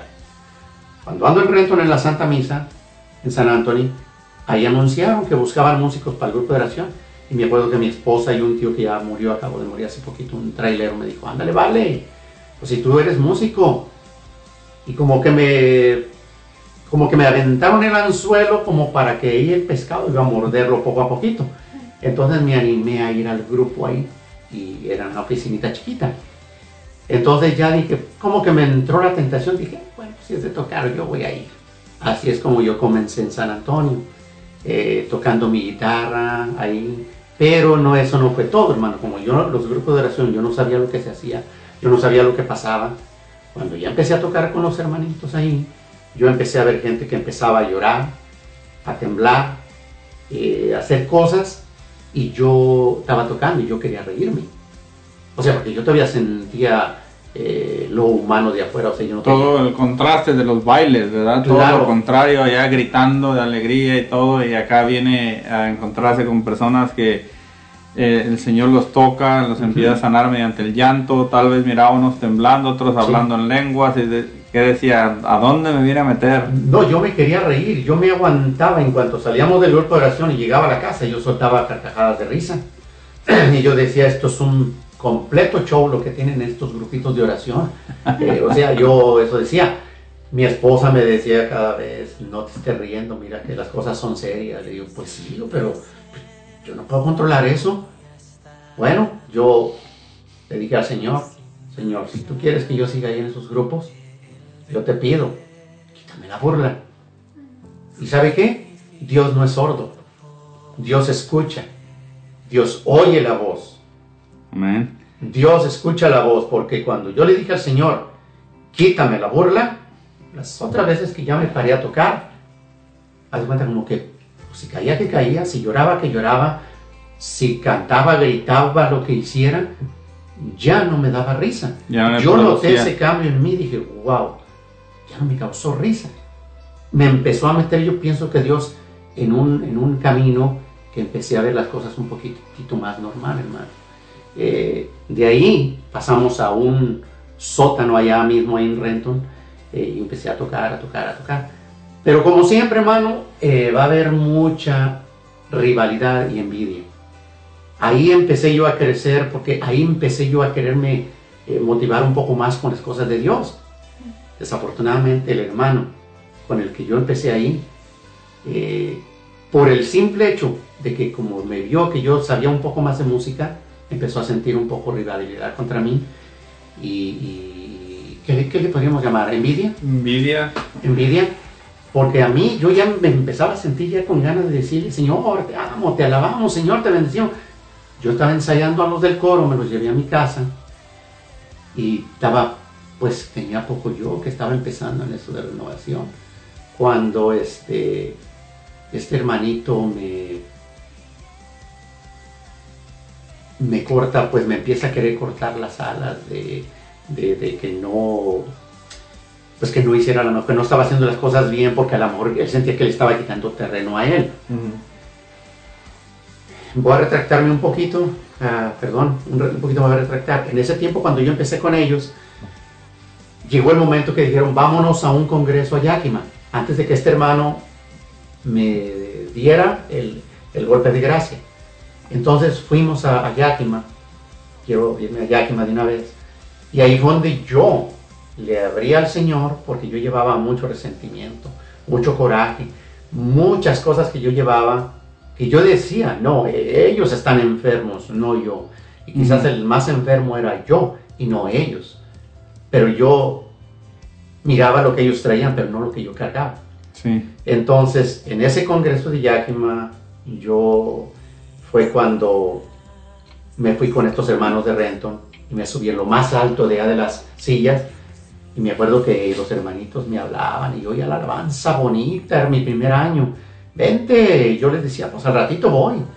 Entonces mandaron a una muchachita, así como tú, mija, y ahí va por mí. Y yo le, me puse nervioso.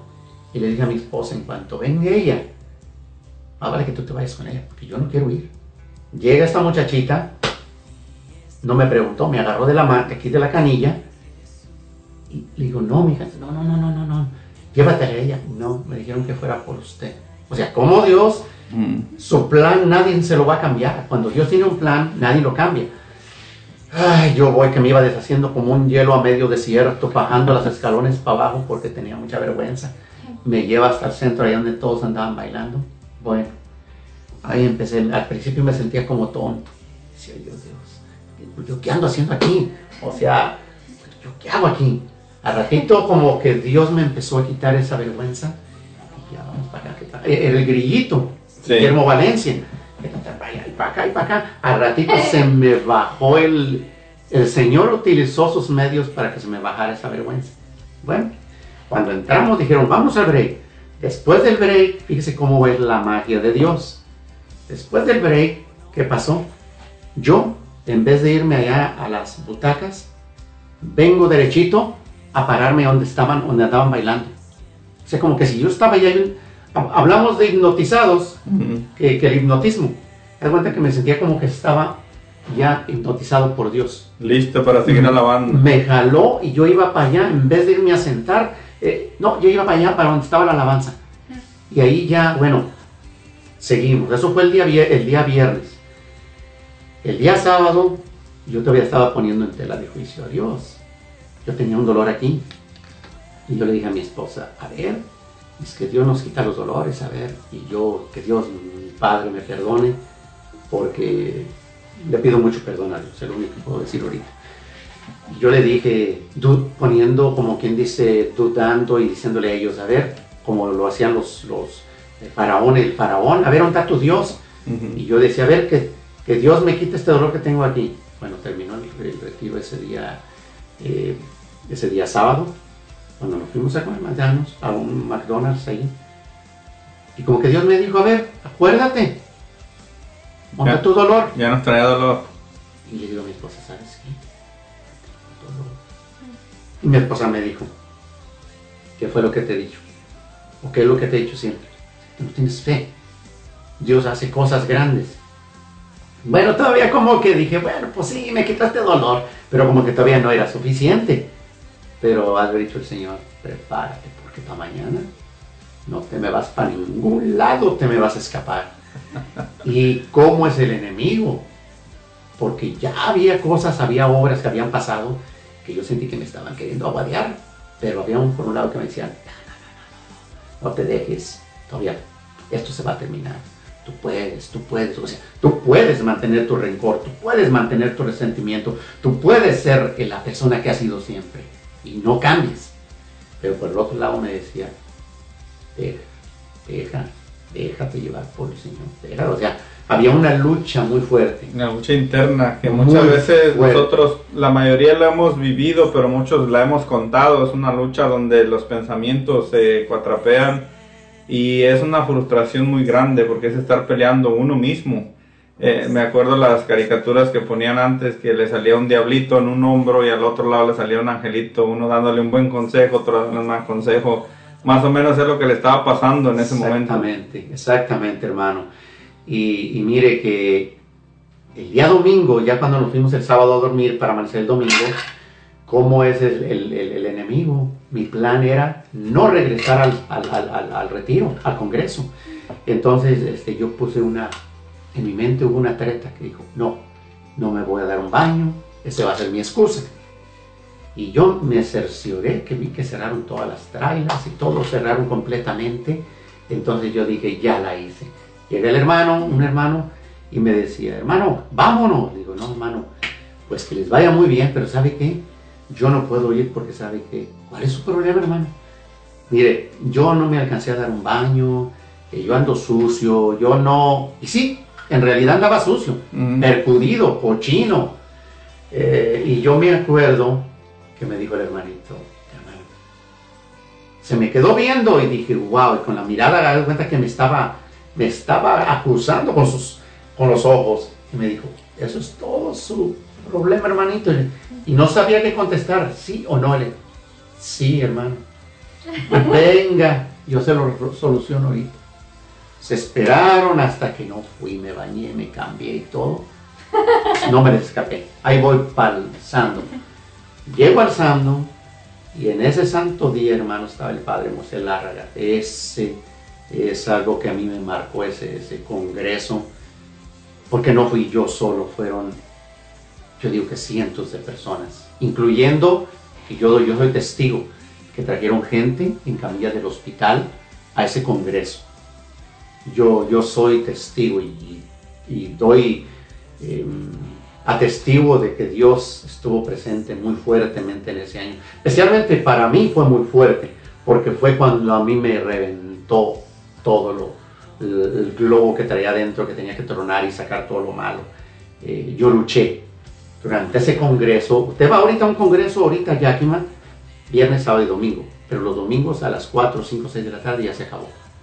Ese año, hermano, eran 12.45 y apenas y todavía no se acababa el congreso el, el día domingo.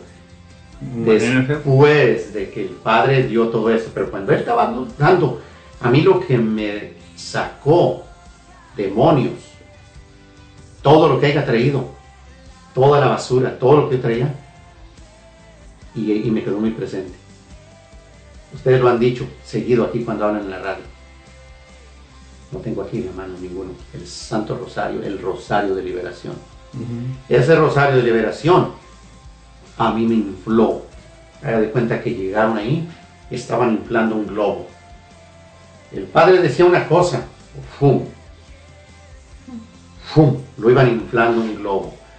Y yo decía, bueno, ¿cómo? Yo sentía que, como dijo Oscar Cuevas, ¿por qué eso me está llegando nada más a mí? Yo estaba, o sea, a mí me estaba llegando. Y en ese momento, ese día domingo, yo ya estaba en el centro acá abajo. Y yo decía, yo no voy a llorar entre esta gente. Yo no voy a llorar entre esta gente. Tengo gente enfrente de mí, tengo gente atrás de mí, tengo gente a los lados. Yo no voy a llorar. Entonces yo, y ahí la lucha estaba, se puso más fuerte, porque yo estaba haciendo fuerza, porque no quería. Y, a- en un lado me decían, no estés luchando. Y en el otro me decía, ya casi se acaba, aguanta, aguanta. Y yo con aquella tremenda lucha. Pero yo no sé hasta qué dimensiones llegó el Padre con el Rosario de Liberación. A donde yo no aguanté, sentí como que tronó algo. Pum, tronó, yo caigo de rodillas, yo no aguanté el llanto ya. A eso, antes de que cayera de rodillas, me pasé la mano y yo sentí que ya estaba llorando y dije, wow. O sea, al poco ratito caigo de rodillas, yo ya vi caí de rodillas, eh, empecé a llorar, a llorar, a llorar, a llorar, a llorar. Eh, fue un llanto que yo creo que entre más lloraba, más mal iba saliendo lo que traía yo dentro de mí. Eh, ese, ese congreso para mí fue un renacer, se podría decir. Eh, no digo que de- después del Congreso no han venido cosas, tropiezos. Sí, sí los hay. Pero yo lo sé claramente que en todos los tropiezos que he tenido después de ese Congreso, eh, Dios siempre mete su mano de favor. Y la ha metido. Últimamente con ese accidente que tuve, yo sé que Dios ha metido su mano de favor. Eh, a veces yo no, no, no puedo entender eh, realmente lo que Dios nos quiere, me quiere y quiere a cada uno de nosotros. No podemos ni siquiera ni evaluar, ni, ni, ni, darnos ni siquiera la gran idea cuánto. Pero después de ese congreso, hermano, abro mis ojos, y haga cuenta cuando abrí mis ojos, yo cuenta como que abrí y a un mundo nuevo los ojos.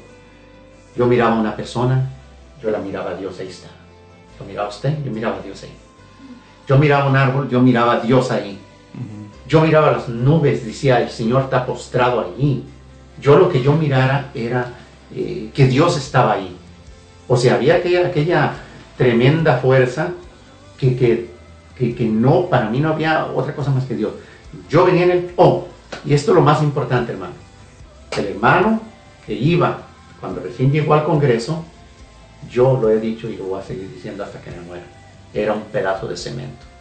Era una roca que yo decía, traigan el marro más duro que quieran, nadie la va a romper. Esa roca es, o sea, yo, no, nadie la va a romper. Y cuando salgo del Congreso, hermano, Eso le pasó a usted. El, Señor ahí entra, toca su corazón, ahí saca toda la basura que tenía por medio de la oración, como usted nos platica del Padre Moisés Lárraga.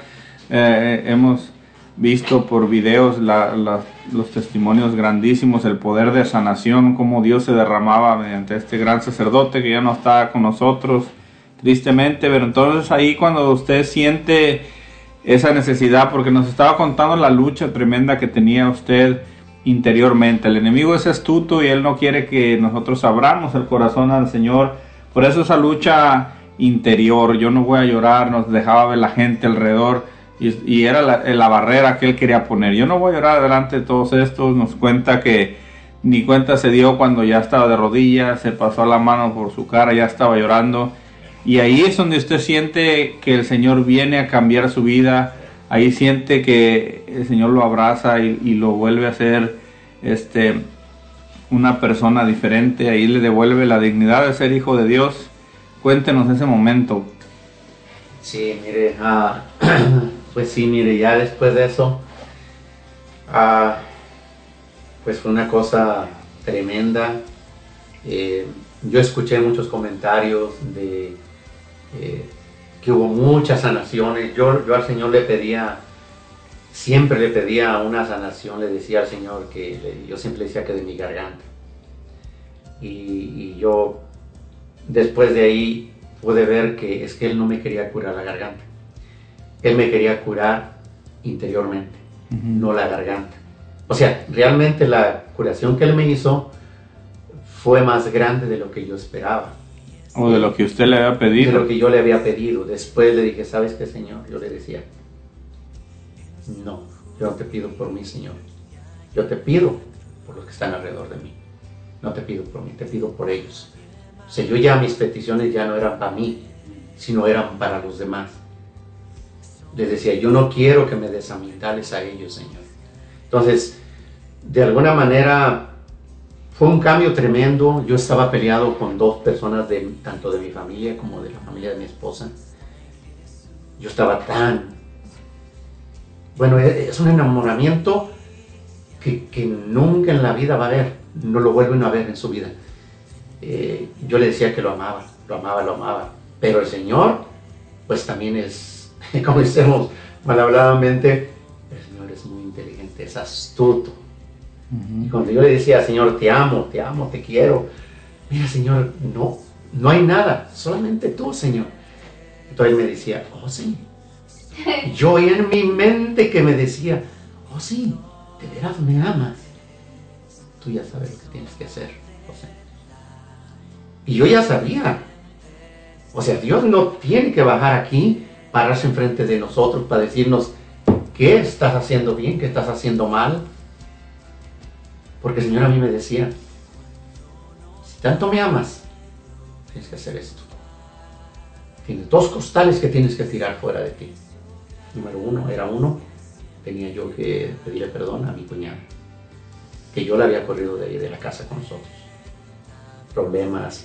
Quizás yo tenía razón en algunas cosas, pero a mí Dios no me daba la razón.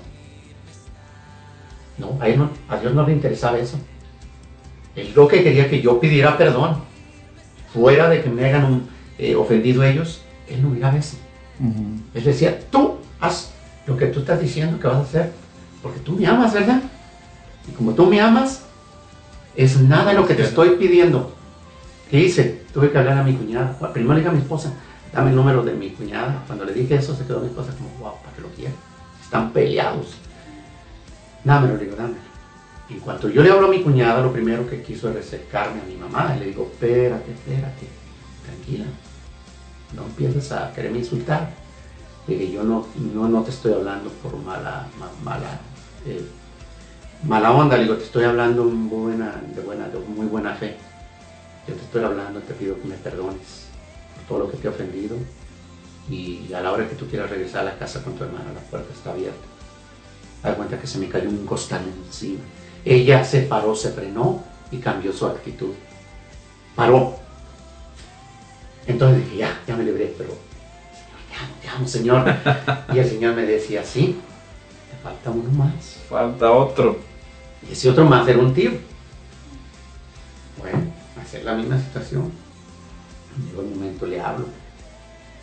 Y humanamente yo digo, no, sí, no tenía ni por qué pedirle una disculpa a esta persona.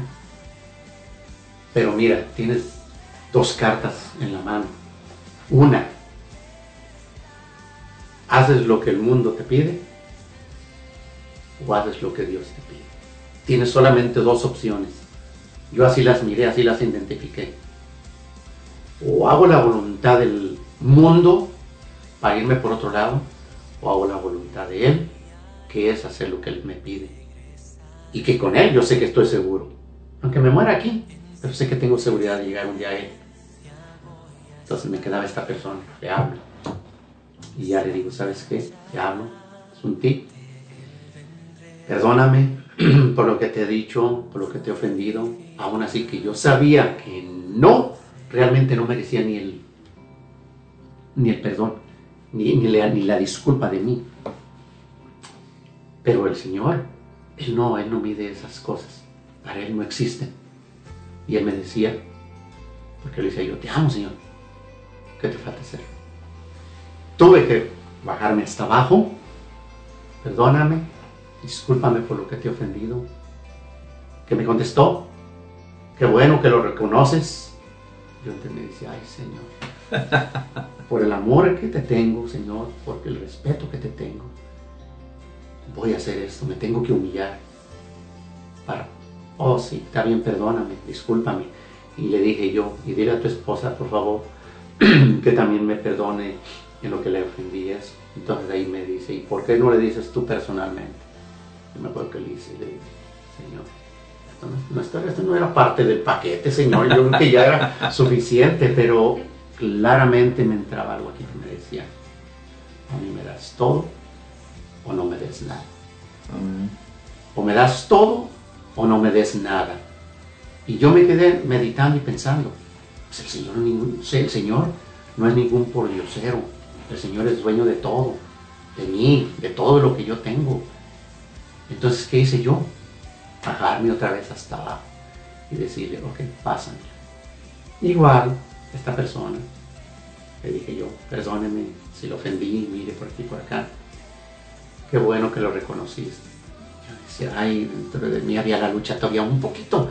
Decía, Señor, tú sabes que no es así, no son las cosas. Pero por ti, voy a bajarme hasta abajo. Por ti, voy a tener que besar hasta el suelo. Porque si no lo hago así, entonces mi amor para ti no va a ser realmente, no va a tener eso. Y hermano, así fue como yo lo hice.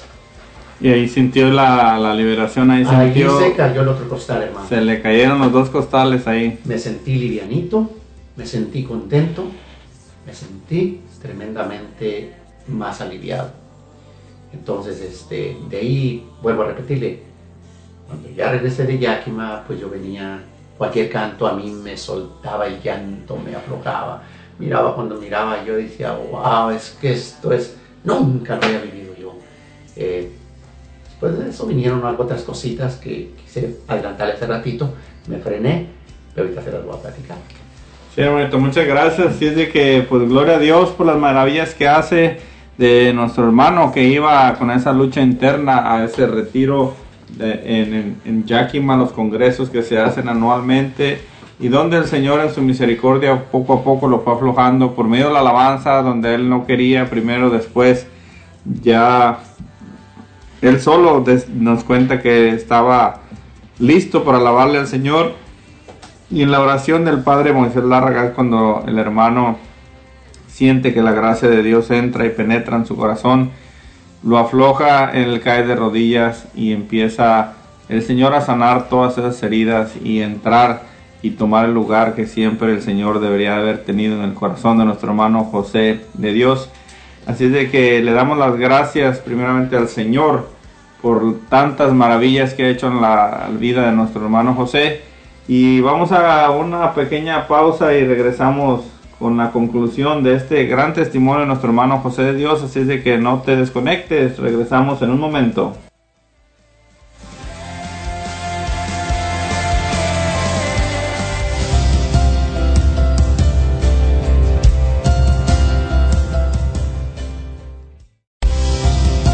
En un momento regresamos con Hablemos de Dios.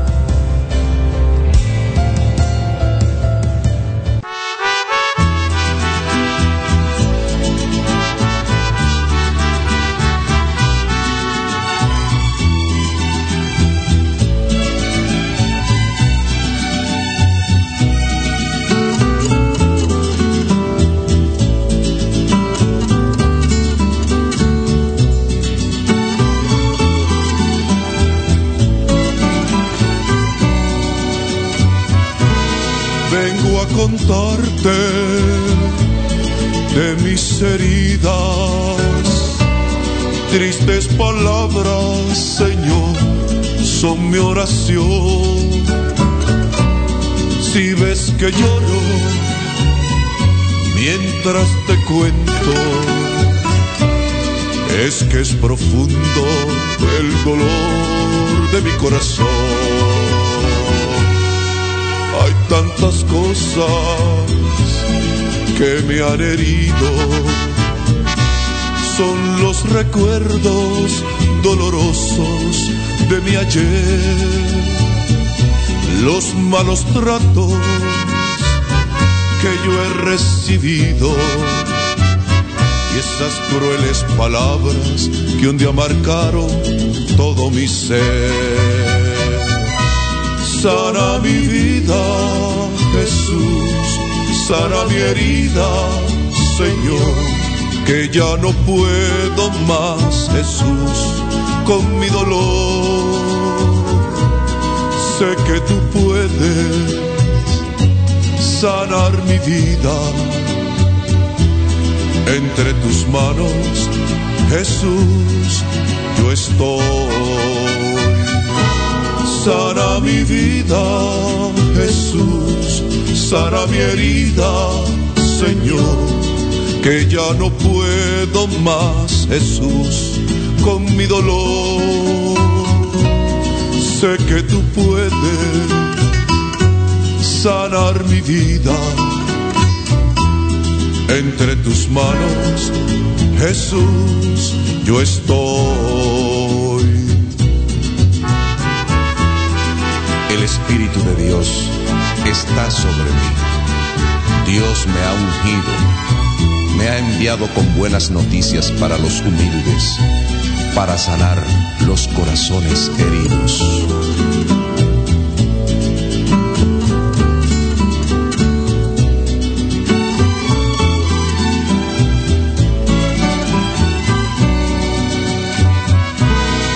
Son mis errores, son mis fracasos, son estos miedos que yo llevo en mi interior.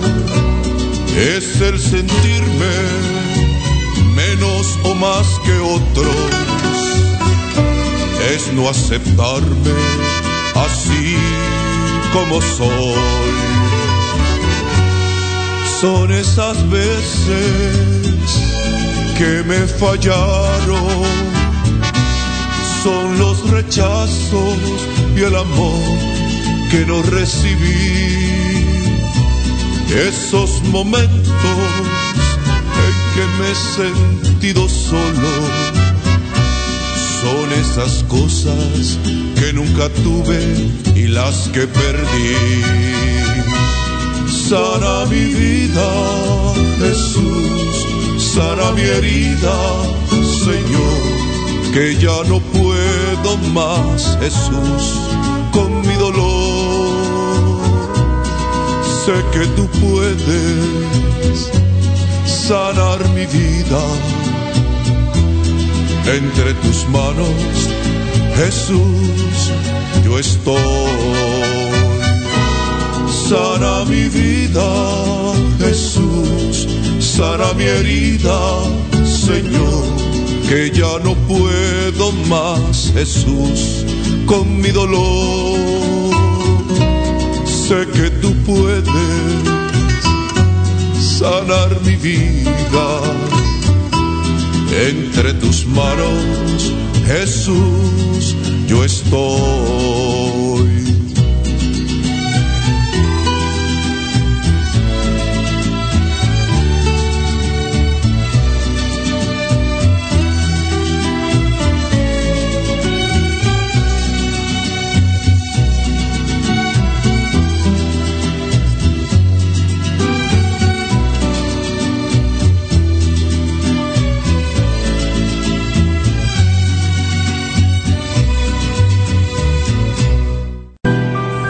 Oración de fe sanará al enfermo y el Señor lo levantará. Te invitamos a nuestro programa, El Poder de la Oración. Todos los viernes a las 6 de la tarde uniremos nuestros corazones en oración por los enfermos y encontraremos fuerza a través de la palabra de Dios. Un programa en donde todos pueden participar. El Poder de la Oración. Traído a ti por Ángeles de Dios, Radio Católica Digital. El Evangelio en tus manos. No temas, no estoy yo aquí, que soy tu madre. De la mano de María, una oportunidad para encontrarnos con ella a través del Santo Rosario y de compartir testimonios de santos que han dejado huella por ir. De la mano de María, domingos de 6 de la tarde a 8 de la noche. De la mano de María, un programa presentado por el grupo de oración Los Ángeles de Dios de Lacing, Washington. De la mano de María. No solo de pan vive el hombre. Hablemos de Dios. Un programa para fortalecer tu fe y tu cercanía con Dios a través de su palabra. Hablemos de Dios. Con predicadores invitados, testimonios y mucho más. Hablemos de Dios. Sábado 6 de la tarde por Ángeles de Dios. Radio Católica Digital. El Evangelio en tus manos.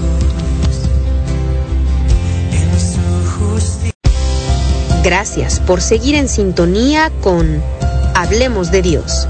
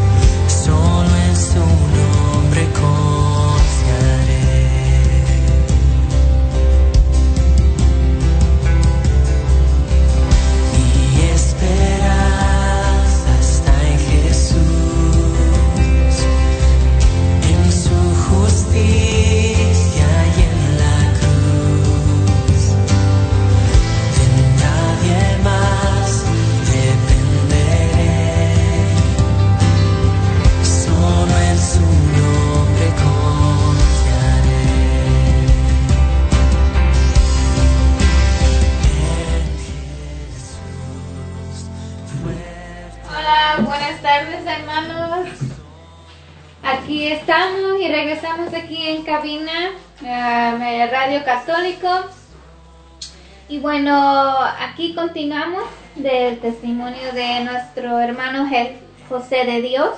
Pero primero mandar unos saludos a los que siguen escuchando este, este bonito testimonio. Saludos a todos de Olimpia, de que siguen escuchando de Seattle y Lacey, Washington. También desde Pony Lake y Bremerton. Muchas gracias hermanos y saludos a ustedes. Bendiciones. Muchas gracias también a, a- a nuestros hermanos de San Sí. Antonio, Texas. No pasa Y nada. también de Mountain View, California, de Dallas, Texas. Gracias hermanitos por seguir escuchando. Bendiciones a todos ustedes por escuchar este bonito testimonio. Y bueno, también aquí nos manda unos saludos de nuestro hermano Vicente Jiménez que dice saludos hermanos y a la hermana que recibe los mensajes. Y al hermano José de parte de Vicente Jiménez. Saludos hermanos a todos. Muchas gracias, hermano Vicente Jiménez. Que Dios lo bendiga y que haya solamente paz en su hogar. También aquí nos manda otro mensaje de nuestro hermano, hermano Jaime Vázquez que dice saludos y muchas bendiciones mis hermanos que están en cabina, muchas bendiciones al hermano que está dando el mensaje y también hermano oren por mi hijo Julio y María y sus hijos por favor. Claro que sí, hermanito, con mucho gusto vamos a orar por, por todos ustedes al final del programa. Y igualmente un abrazo para todos ustedes, gracias por estarnos sintonizando. Estamos compartiendo con nuestro hermano José de Dios hoy en este día su testimonio de vida, su testimonio de conversión. El hermano nos comentaba cómo eh, fue una lucha muy interna vivir ese congreso en Yakima por tres días, donde él iba duro como una piedra. El Señor poco a poco lo fue transformando con su gracia al, transcurrir el, evento, al, al tener las alabanzas. Nos cuenta cómo él no quería ir a alabar al Señor y cómo viene una muchacha enviada por el Señor, lo toma del brazo y se lo lleva y en, en cuanto él recuerda ya estaba alabando y glorificando al Señor con la danza para nuestro Señor. Nos contaba que ya fueron un descanso y de- después, como sabemos, después de cada descanso, en los congresos o en los retiros, se comienza con la alabanza. El hermano ya estaba listo para alabar al Señor sin que nadie le dijera. El Señor iba cambiando poco a poco. Nos cuenta su experiencia de cómo el Señor lo toca, estando por medio de la oración del Padre Moisés Lárraga. El enemigo le, le ponía otra vez una lucha interna en su mente, le hacía ver a, la multitud de gente que estaba alrededor del hermano y eso lo, lo quería usar como una barrera, decir, yo no voy a llorar delante de esta gente que no conozco, yo no voy a estar haciendo aquí como a veces dice uno, yo no voy a estar haciendo el ridículo delante de todos ellos. Como avanzaba la, la oración del Padre, nos comenta que él sin pensar, cuando acordó ya estaba hincado a los pies del Señor llorando. El Señor lo iba sanando poco a poco y después cuenta cómo él este, regresa de ese congreso de Yakima glorificando al Señor. Nos contaba cómo le decía que había dos cosas que el Señor le pedía, que le pidiera perdón a dos familiares de él. Él lo hace por amor a Jesús porque sentía como el Señor le hablaba en su corazón y le decía que tenía que hacerlo, que tenía que pedir perdón. El Señor hace maravillas, hermanos, cuando uno se pone en la presencia del Señor. El Señor verdaderamente habla en tu corazón y uno tiene que estar atento, no solamente para escuchar la voz, sino para obedecer lo que Él nos dice. A Él le pedía que, que pidiera perdón, Él lo hizo y nos cuenta cómo el hermano se sintió libre, se sintió liberado.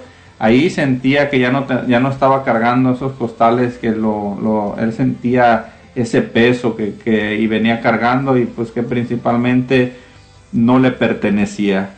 Pero mis hermanos, muchos de nosotros pensamos que todo es alegría, que todo es felicidad, que todo es alabar, alabaré, gloria a Dios. Muchas personas van a los grupos de oración o van a un retiro y lo primeramente que dicen, a mí me gustaría ser un servidor de Dios.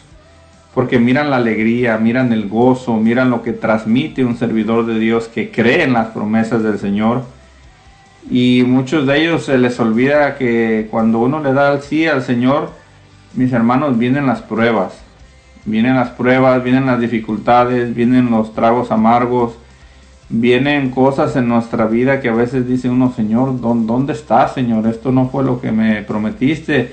Eh, yo pensé que lo que me diste en el retiro iba a perdurar todo eso, pero las pruebas nos purifican, las pruebas nos limpian de los pecados, las pruebas nos llevan a ejercer las virtudes, por eso el Señor nos las permite. Y esto es lo que yo quiero hacer con el hermano Jesús, el hermano José, perdón. Después, hermano, que usted viene del retiro cantando con gozo en el corazón, Señor, te alabo, te bendigo. ¿Qué pasa cuando usted regresa al grupo de oración? Usted nos contaba que ya estaba en, en un ministerio, que, que estaba formando parte del ministerio de alabanza. ¿Qué pasa cuando, a su regreso de ese retiro? ¿Cómo lo reciben y sobre todo cómo comienzan las pruebas en su vida? Mire, después, hermano, ya cuando regresamos del Congreso de Yakima, volvimos al grupo de oración de nuevo. Eh, y bueno, había otra persona, otro hermano que tocaba guitarra también, este, cantaba también, igual que yo. Eh, pero de alguna manera como que empezó a crecer un celo, envidia, eh, porque yo empecé a... Esa, esa vez me llevé al coro yo a mi casa eh, para enseñarlos, eh, para guiarlos, cómo íbamos ahí llevando la alabanza y todo. Eh, me llevé unos instrumentos que ellos me prestaron porque yo no tenía instrumentos en ese tiempo suficientes. Pero una de estas hermanitas era muy, muy amiga de ellos. Y yo no sé si ella venía al coro para cantar o nada más para ver qué es lo que yo iba a hacer o decir. Eh, de alguna manera mal, lo voy a medio malinterpretar. Es como decir que no falta en cada lugar un Judas. Sí. Y esa persona, pues yo pienso que, eh, el Señor me perdone, yo pienso que iba a ver a ver qué miraba. Y yo creo que mi error más grande mío fue que yo les decía las del coro, porque yo ya venía muy ah, tocado por el Señor, muy enamorado del- Señor. Y yo les decía que lo cual a mí antes no me nacía, me empezó a nacer. Les decía yo que cuando estuviera la alabanza, que si ellos sentían algo, pues que le dijeran al Señor, Señor, te alabamos, te bendecimos, te amamos, te glorificamos, Señor. Simplemente esas palabras. Bueno, yo no sé, esta hermana que iría a platicarle a los que eran supuestamente entre coordinadores, no sé qué serían allá. El caso que eh, en ese fin de semana, después del ensayo, me habla uno de los hermanos, que ese hermano ya está en Veracruz. Eh, el hermanito me habló y me dijo, hermano, dice, hermano, te hablo, dice, porque quería decirte que quería que nos trajeran las bocinas. Le digo, "Oh, sí, hermano, digo, yo se las llevo el lunes, ese fue un día sábado. Eh, no, yo te las llevo el día lunes, le digo, no, no, no hay problema. Y estaba insistiendo de nuevo, hermano, que queremos las bocinas porque las va a ocupar Rubén y Ana. Hermano, digo que yo se las llevo el lunes. No, hermano, es que, es que se van a ocupar. Bueno, estuvo tanto insistiéndome el hermano que ya se me hizo mucha la insistencia del hermano. Dije, wow, ¿por qué las quedarán tan pronto? Entonces le digo, hermano, pero se enfadó, seguro de estarme diciendo que ocupaban las bocinas. Y me recuerdo que lo único que me dijo, bueno, hermano, ¿sabes qué? Es que Rubén y Ana quieren esas bocinas porque no quieren que estés ya en el grupo tú. Entonces yo me quedé así como, wow, ¿cómo? Sí, dice, ya no te quieren ver en el grupo de oración. Entonces yo como apenas había regresado del congreso de Yakima, dije, wow. En ese momento pues yo automáticamente me sentí, me sentí mal porque sentí que pues, realmente me están diciendo, estás fuera del grupo. No te queremos en el grupo, no te, no te pares ahí ya. Eh, yo me sentí muy mal, decía yo, wow, Señor. O sea, todo este tiempo que estuve, que fui al Congreso, para poder conocerte, para poder sentirte, para poder tener eso. ¿Cuál fue mi error entonces que cometí? Que estos hermanos me pateen fuera del grupo. ¿Qué hice? Bueno, yo honestamente ya no tuve el valor de regresar al grupo, porque yo sentí que había dentro de mí todavía lucha interna. Sí, estaba más ganada la del Señor, pero yo tenía mucho coraje contra esta persona. ¿Por qué me habían sacado así de esa manera? No quise volver. Mi esposa, mi cuñada y muchos alegaron con él, se pelearon y todo. Yo no quise pelear porque yo sabía que podía perder lo poco que el Señor, lo mucho que el Señor me había dado, lo podía perder y decirle una tontería que no. Entonces yo dije, no, prefiero evitar una cosa de esas. No me quise parar. Yo creo que me tomó por cobarde esta persona, porque hasta eso era muy bueno para criticar a la gente. Yo creo que hasta haber dicho cobarde no tuvo el valor de venir, pero yo si hubiera ido, quizás no me aguanto y le suelto un golpe de, o sea, enojado ya. Ya no hubiera sido el amor de Dios. Hubiera sido arrancarle la oreja como Pedro se la pasó soldado, porque yo iba a, ir, iba a ir muy enojado. Bueno, esa fue una tristeza para mí muy grande que me hayan dicho, estás fuera del grupo, no te queremos ver ahí. Después de que tantito tiempo atrás yo había recibido esa, esa, esa ese recibimiento de Dios, ese abrazo de Dios, ese amor de Dios, y a los poco tiempo correrme. Yo sentí dos cosas muy grandes, muy feas.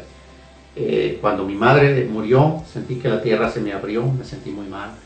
Cuando me corrieron ellos del grupo, sentí la misma situación, me sentí tan mal. Una de las cosas que yo le agradezco a Dios y que sé que Él está en control fue que yo pensé que con esa actitud que habían tomado y me habían corrido, yo iba a regresar para atrás, iba a odiar la renovación carismática por ese tipo de gente que había, pero no sucedió así. Dios no permitió eso. Porque después de eso, ¿cuántos retiros se volvieron? a- me fui a Ken, muchos de ahí del hermano, de, de muchos hermanos de ahí del, del- de que estaban en el grupo de, de, de se salieron, se vinieron a Ken con nosotros. Después ya, pues, te lo saben, nos pasamos a Covington, ahora estamos en Covington.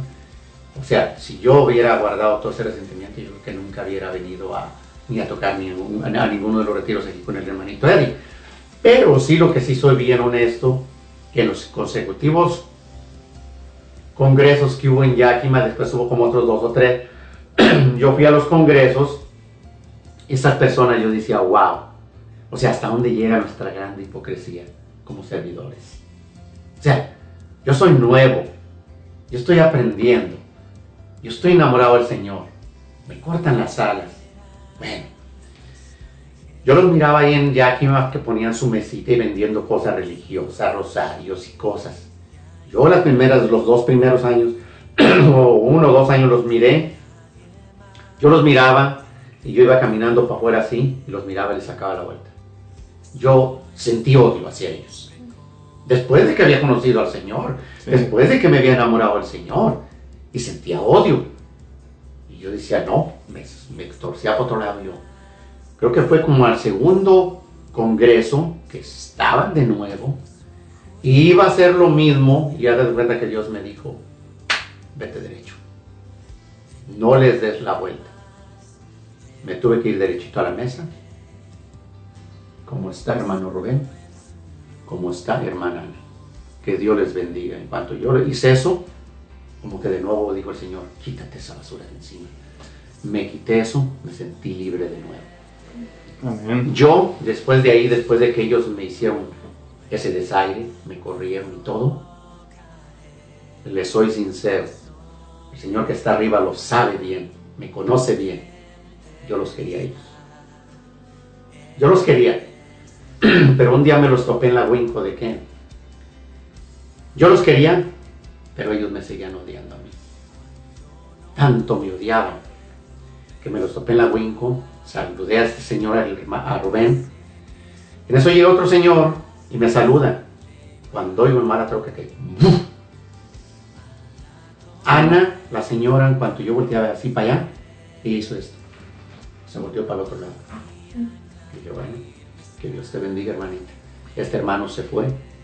O sea, claramente me estaban diciendo que me odiaban. Y ahí me quedó una cosa bien clara. Todos los que odian al Señor me odian a mí.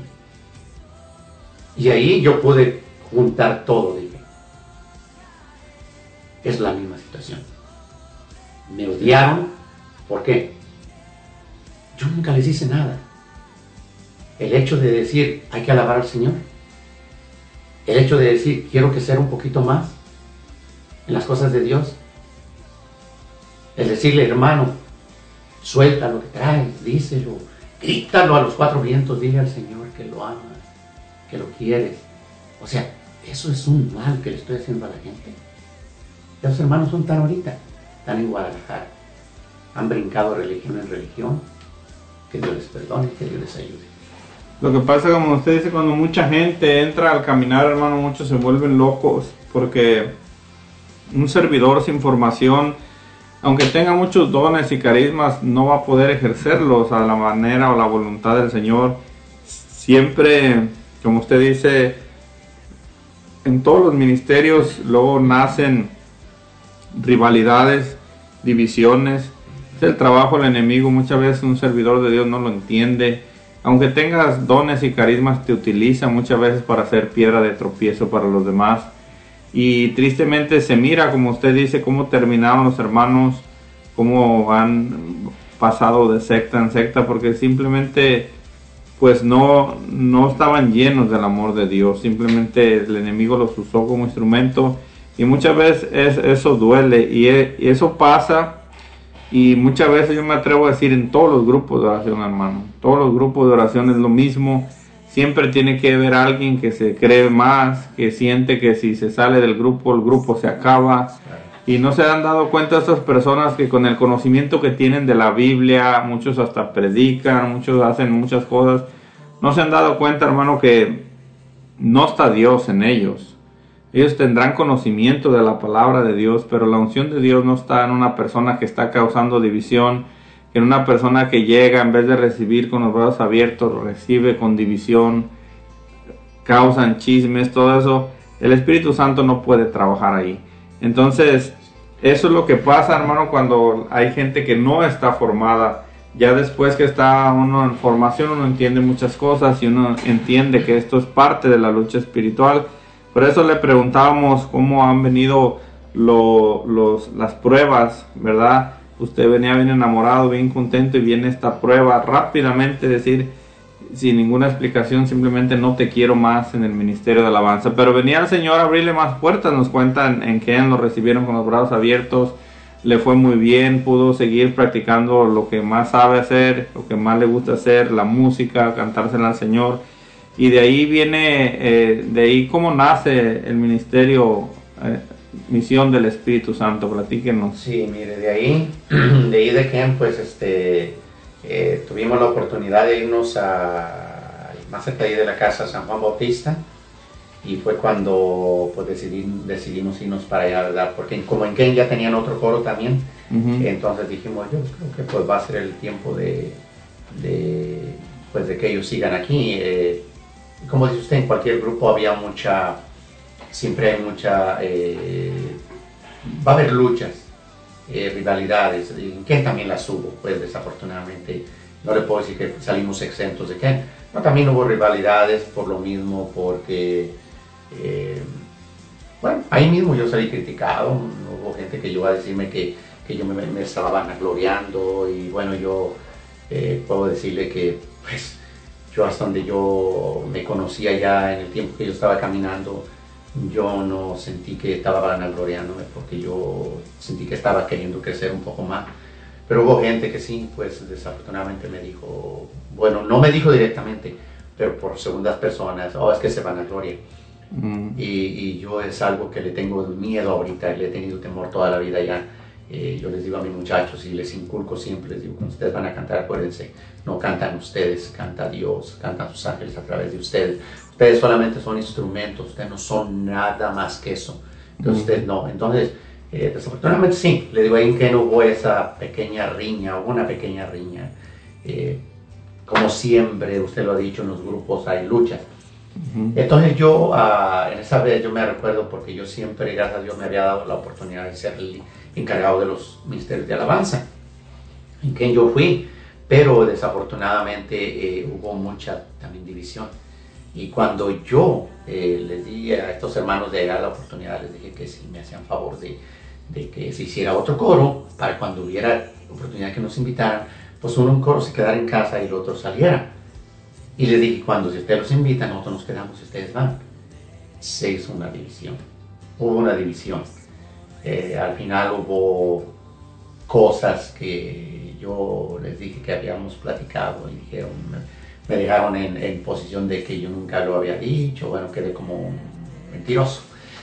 Bueno, en fin, dije, parece que vamos brincando, brinquito, brinquito y problemas donde quiera, ¿no? Gloria a Dios. Eh, ya después yo dije, ok, para que acabe esa discordia, porque no hacemos una cosa? Yo les hice una proposición, eso fue en Holy Spirit. ¿Por qué no nos unimos como coro, como, grupo? Y no dice que seamos 40 en el coro, pero que estemos unidos, porque está el coro del hermano José y el coro de Julano de Tal. Y chocaba esto ya. Entonces les dije, bueno, vamos buscando la unidad, vamos haciendo eso. Si no queda otra cosa, le dije, porque o una de dos. Yo, yo les di dos opciones, hay dos opciones. Y se las dije al coordinador. O queda un coro, o queda el otro, o nos unimos. Escogen. Bueno, yo les di la opción en una reunión. Si gustan, le dije, vámonos uniendo eh, los dos coros. Creo que del otro coro hubo uno, nada más que dijo que sí. Todo lo demás, eh, no aceptar. Bueno, al final, yo cuando miré esa situación dije, no, nosotros ya no cabemos aquí. No cabemos aquí.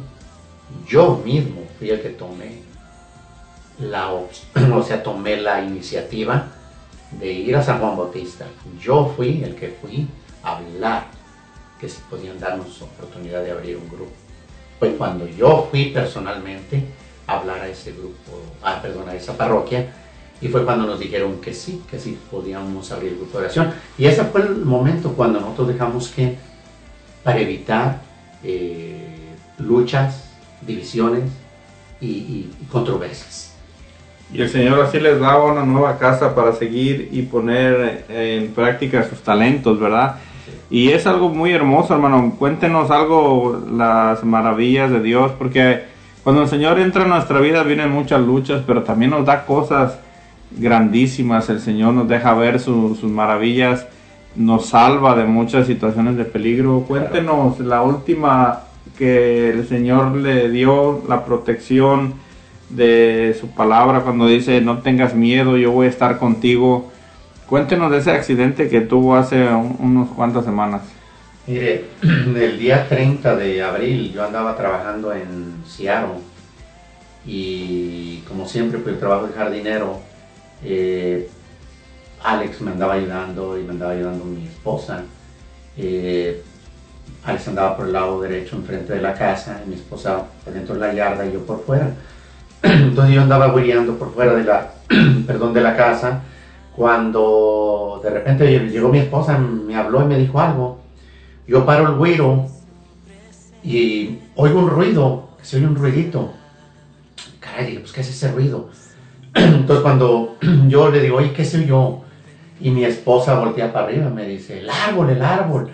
Mi esposa corre para un lado, yo tuve fracción de segundos de pensar qué iba a hacer. Yo corro para el otro lado. Yo creo que por fracción de segundos el árbol me... Bueno, en- hay un video que yo creo que se ve que me cayó encima. Yo no sé cómo Dios me libró de esa. Sí, fui a dar al hospital de Bellevue eh, por unos cuantos golpes que me dio las, el árbol en unas ramas. perdón, perdón. Y este, eh, salí librado, gracias a Dios, vino la ambulancia, eh, me recogió, me llevó.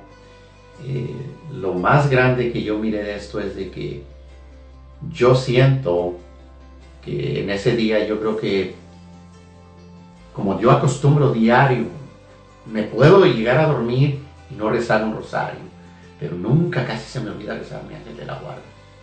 Diario, diario, diario. Yo digo que Dios utilizó el ángel de la guarda, mi ángel de la guarda para sal- salvarme de ese árbol. Si ustedes logran ver ese video, van a decir que a mí me aplastó ese árbol y me mató, prácticamente me mató. Por cuestión de fracción de segundos, salí librado de ese árbol. Eh, me llevan los paramédicos al hospital. ¿Qué me dice la doctora José? La buena noticia que te tengo es de que todos esos golpes que tienes, no tienes ni una sola fractura. Y me dijo la doctora, y yo no sé si la doctora será religiosa o no será religiosa, pero me dice la doctora, tú hoy este día tuviste un ángel. Y me hace, se me hace curioso y se me hace, me llamó la atención. O tú tuviste hoy este día un ángel. Yo ya lo había pensado. ¿Cómo la doctora me lo viene diciendo? O sea, yo digo, no hay coincidencias en esto. Y yo me siento que Dios me dio la oportunidad de vivir una vez más eh, de algo que yo lo puedo estar platicando ahorita y dicen, wow, sí, una ramita le cayó al hermano José. No, fue un árbol, un árbol completo. Eh, el Señor me salvó de, ese- de esa de una muerte segura. Eh, es algo que ustedes cuando lo ven en, en- en el video que está grabado pueden creerlo y decir, wow, qué cerca estuvo de que lo matara. Eh, yo después, hasta después que miré el video me quedé, wow, o sea, ni yo mismo lo puedo creer. Entonces yo digo que casualmente anoche tuvimos una, la oración, yo llegué tarde a la oración, no me paré a tocar porque yo tengo el respeto de que si yo llego tarde, eh, tengo que tener también disciplina. Entonces yo ya no quise tocar. Lo que hice fue y me senté. Dije, mis hijos pueden sacar sola la oración. Un canto que anoche me volvió a llegar de nuevo y, y sí me, me- me- me volvió a tocar lo más profundo de mí. Igual como cuando estuvo el hermanito Saulo Hidalgo aquí. Es el canto de la mano de Dios. Cuando estos muchachos, mis muchachos estaban cantándola, yo anoche no aguanté. Yo no aguanté y dije, wow, Señor, sí, tu mano tu mano de favor, tu mano de poder estuvo ahí, tu mano de, de poder, Señor, me ha salvado una vez más. Y entonces, yo creo que no hay manera de decirle al Señor gracias por lo que Él hace cada día, simplemente un despertar. Un milagro.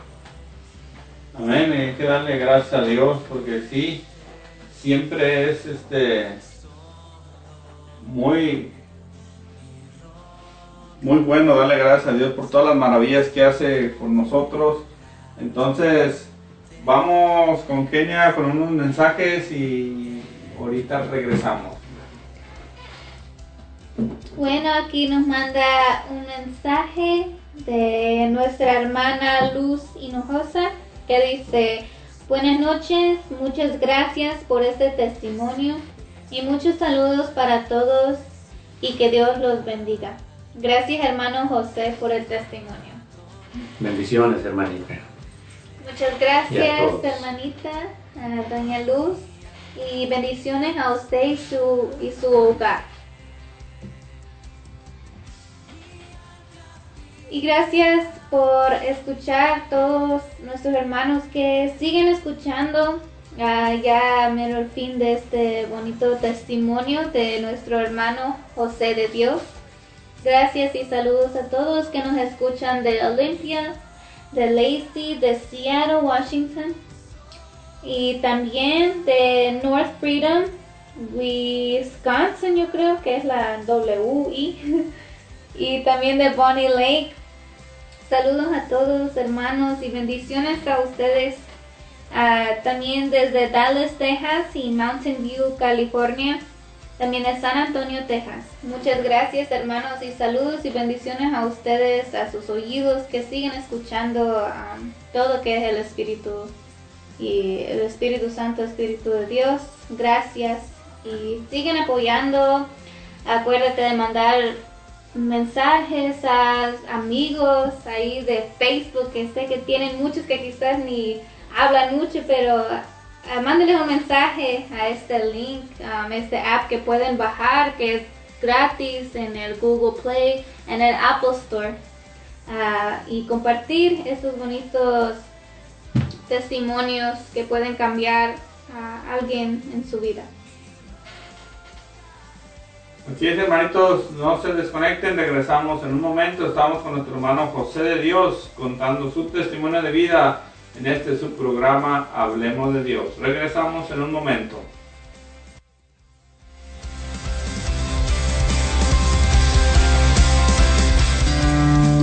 Tanto amó Dios al mundo que a su único hijo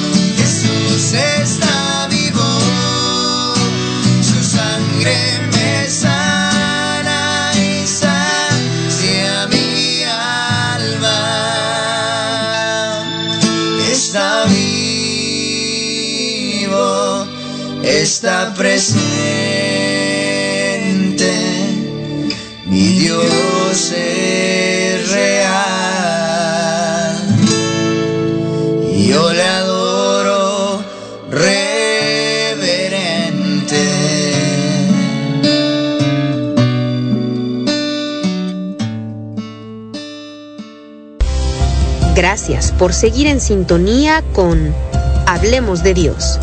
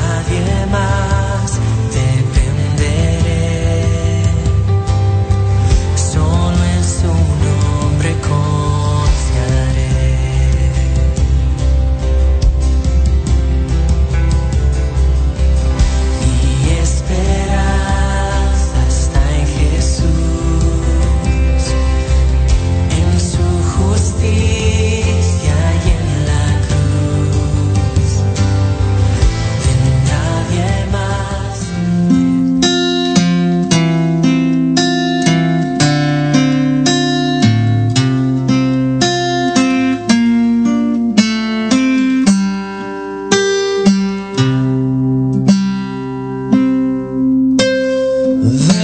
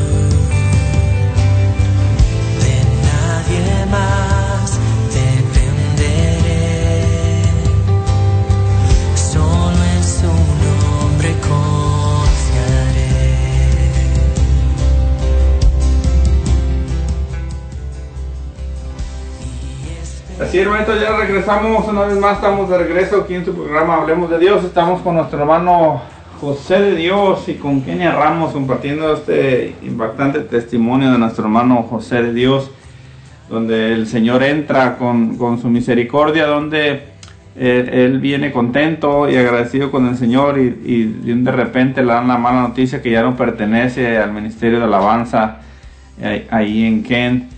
Pero el Señor lo quería en otro lado le empieza a abrir puertas hasta que llega a la comunidad de San Juan Bautista en Covington, donde está sirviéndole en estos momentos con su ministerio de alabanza y con toda su familia. Pero que queremos que Él nos explique o que nos, nos platique, más que nada nos comparta cómo después de que el Señor entra en su vida, hermanito, cómo cambia todo su, su ambiente en, en vez de tocar a fiestas, viene ahora sí a tocar al Señor. ¿Cómo le sirve el hermanito José de Dios a nuestro Señor después de ese encuentro personal con Él? Ah, pues después de eso, hermano, ah, hubo algunas pequeñas situaciones, ¿verdad? Eh, por ejemplo, cuando yo empecé a tocar, eh, pues nomás tocaba a mi muchacho José conmigo. Eh, en ese tiempo Alex no tocaba. Eh, inclusive yo llegué a decir que Alex no tenía el talento de tocar y pues no cabe duda que bien dicen que Dios le tapa a uno la boca y dice te voy a aventar un puño de tierra y para que cierres la boca porque ahora mi muchacho Alex tiene un talento que pues, yo mismo me quedo y digo wow pues gloria a ti Señor. Que te alabe que te glorifique eh, en ese tiempo Alex no tocaba como vuelvo a decir nomás era José. Pero en ese tiempo desafortunadamente no necesariamente porque le servimos a Dios quiere decir que eh, que todo es este color de rosa se me, José se me desvió y desafortunadamente fue en un, en un retiro aquí en Central.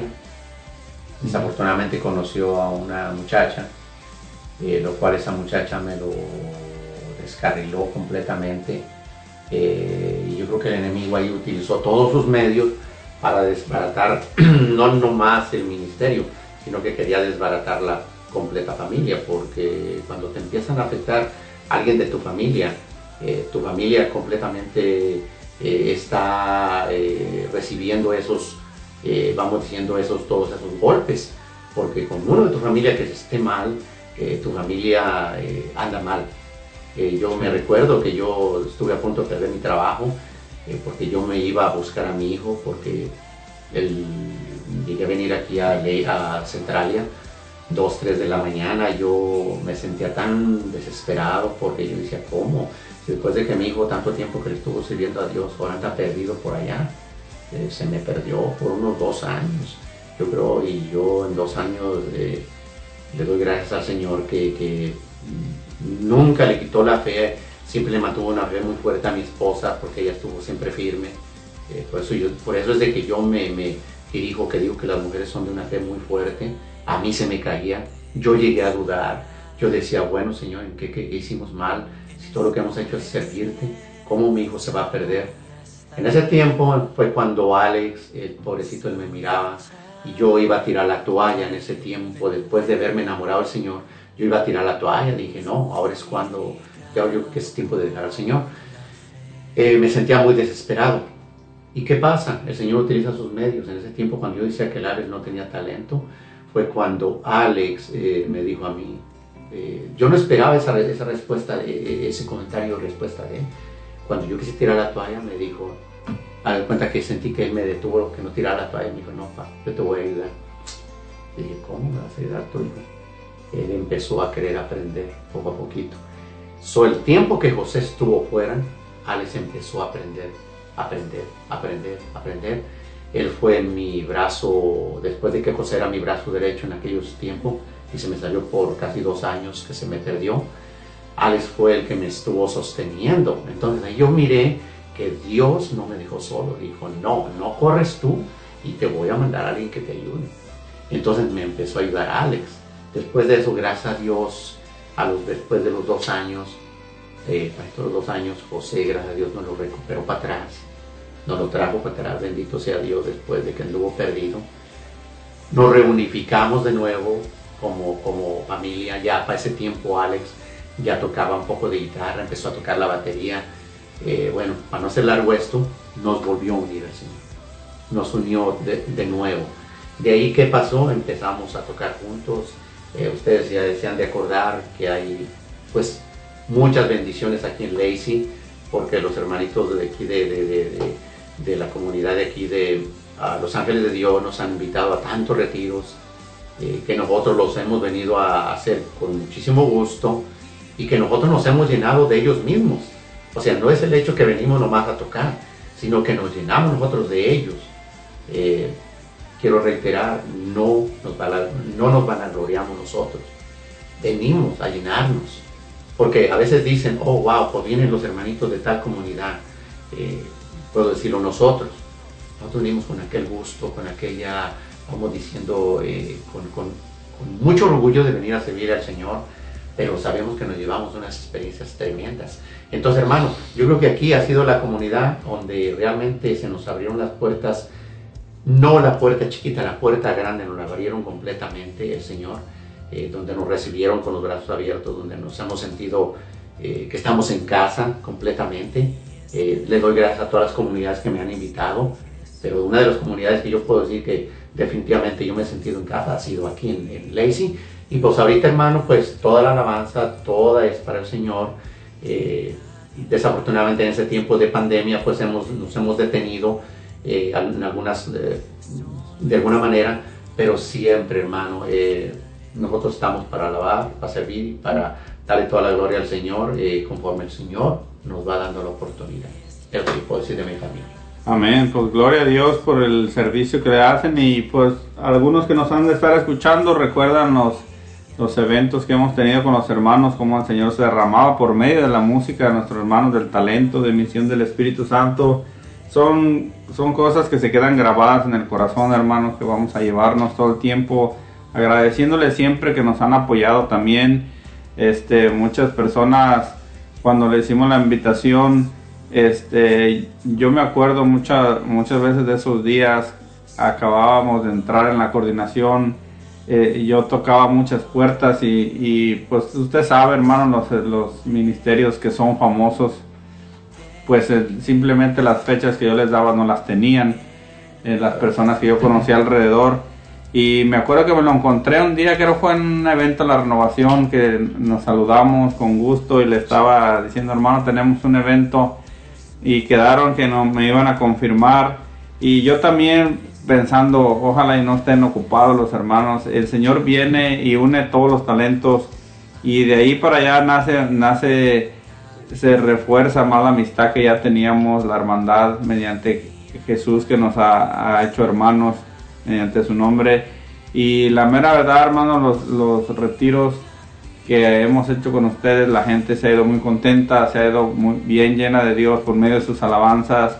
Incluso ahí fue donde empezamos con la idea de grabar los eventos, porque esto teníamos que dejar un legado para ya hermanito cuando estemos más viejitos, ya 80 años todavía lo vamos a ver en YouTube, ahí la gente brincando y disfrutando las alabanzas de misión del Espíritu Santo. Por nuestra parte, siempre estaremos completamente agradecidos, siempre ustedes también nos han echado la mano, hermano, y siempre hacen un esfuerzo, porque muchas de las veces lo que la gente no sabe cuando organizas un evento, cuando dices que sí, participar en un evento de tres días, muchas veces tienes que dejar de trabajar, tienes que dejar de ganar dinero y, y a veces tienes que invertir porque hay que mover instrumentos, hay que hacer todo eso.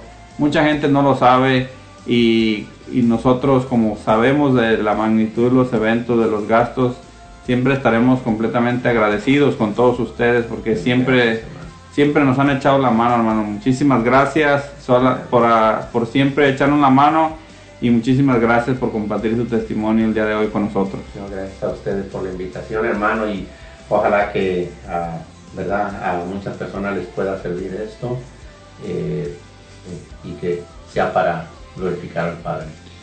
Que todo sea para la gloria de Dios y pues gracias a todos los hermanos que nos hicieron el favor de mandarnos sus mensajes, gracias a todos los patrocinadores para, porque siempre nos, nos ayudan a seguir apoyando a nuestra parroquia, ¿verdad?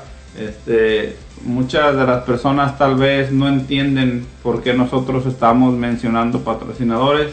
Ellos eh, hacen una donación, nosotros no cobramos nada Ellos simplemente hacen una donación a nuestra parroquia, ya que todas las parroquias están siendo afectadas por esta pandemia y muchos sabemos que la asistencia a las parroquias ya no es la misma y por lógica la ofrenda tampoco es la misma.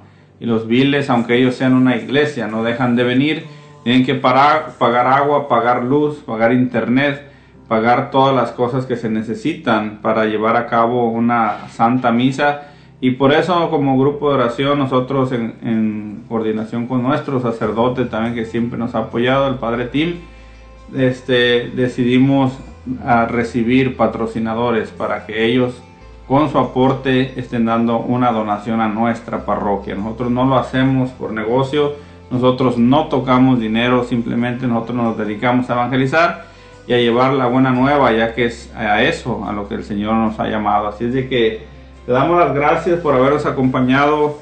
Le damos las gracias a nuestra hermanita Kenia Ramos. Gracias por estar con nosotros en este día.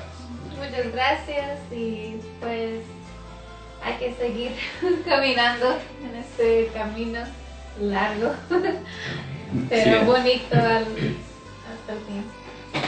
Amén. Una vez más, gracias hermano José por estar con nosotros. Esperamos que no sea la primera vez que nos visiten en este programa Hablemos de Dios. Aquí tiene su casa. Gracias por haber estado con nosotros compartiendo cosas personales tal vez y su testimonio de vida. Muchísimas gracias. Gracias a ustedes, hermano. Pues gracias a todos ustedes, hermanitos. Les recordamos que mañana regresamos con tu programa de la mano de María de 6 a 8 de la tarde. Te esperan tus hermanos Alfredo Andiano, Juan López, nuestro hermano Fernando Navarro, Juana Ramos y también ahorita nuestro hermano Arturo Bricio, Eddie Carrillo. Te esperamos mañana en tu programa de la mano de María. Este programa estará dedicado a nuestro, nuestro santo patrono que el Papa Francisco le dedicó este año a San José. Así es de que vamos a dedicar mañana eh, a la historia de San José. Vamos a contar sus orígenes y vamos a contar todo lo que San José hizo para que también nosotros estemos disfrutando de la salvación traída por nuestro Señor Jesús. Recordemos que Él fue el encargado de cuidar o de custodiar a nuestro Señor Jesús en su niñez. Así es de que mañana vamos a estar dedicándole el programa a San José en, de la mano de María. No te desconectes y te esperamos mañana. Así es de que bendiciones para todos ustedes, buenas noches, que Dios los bendiga.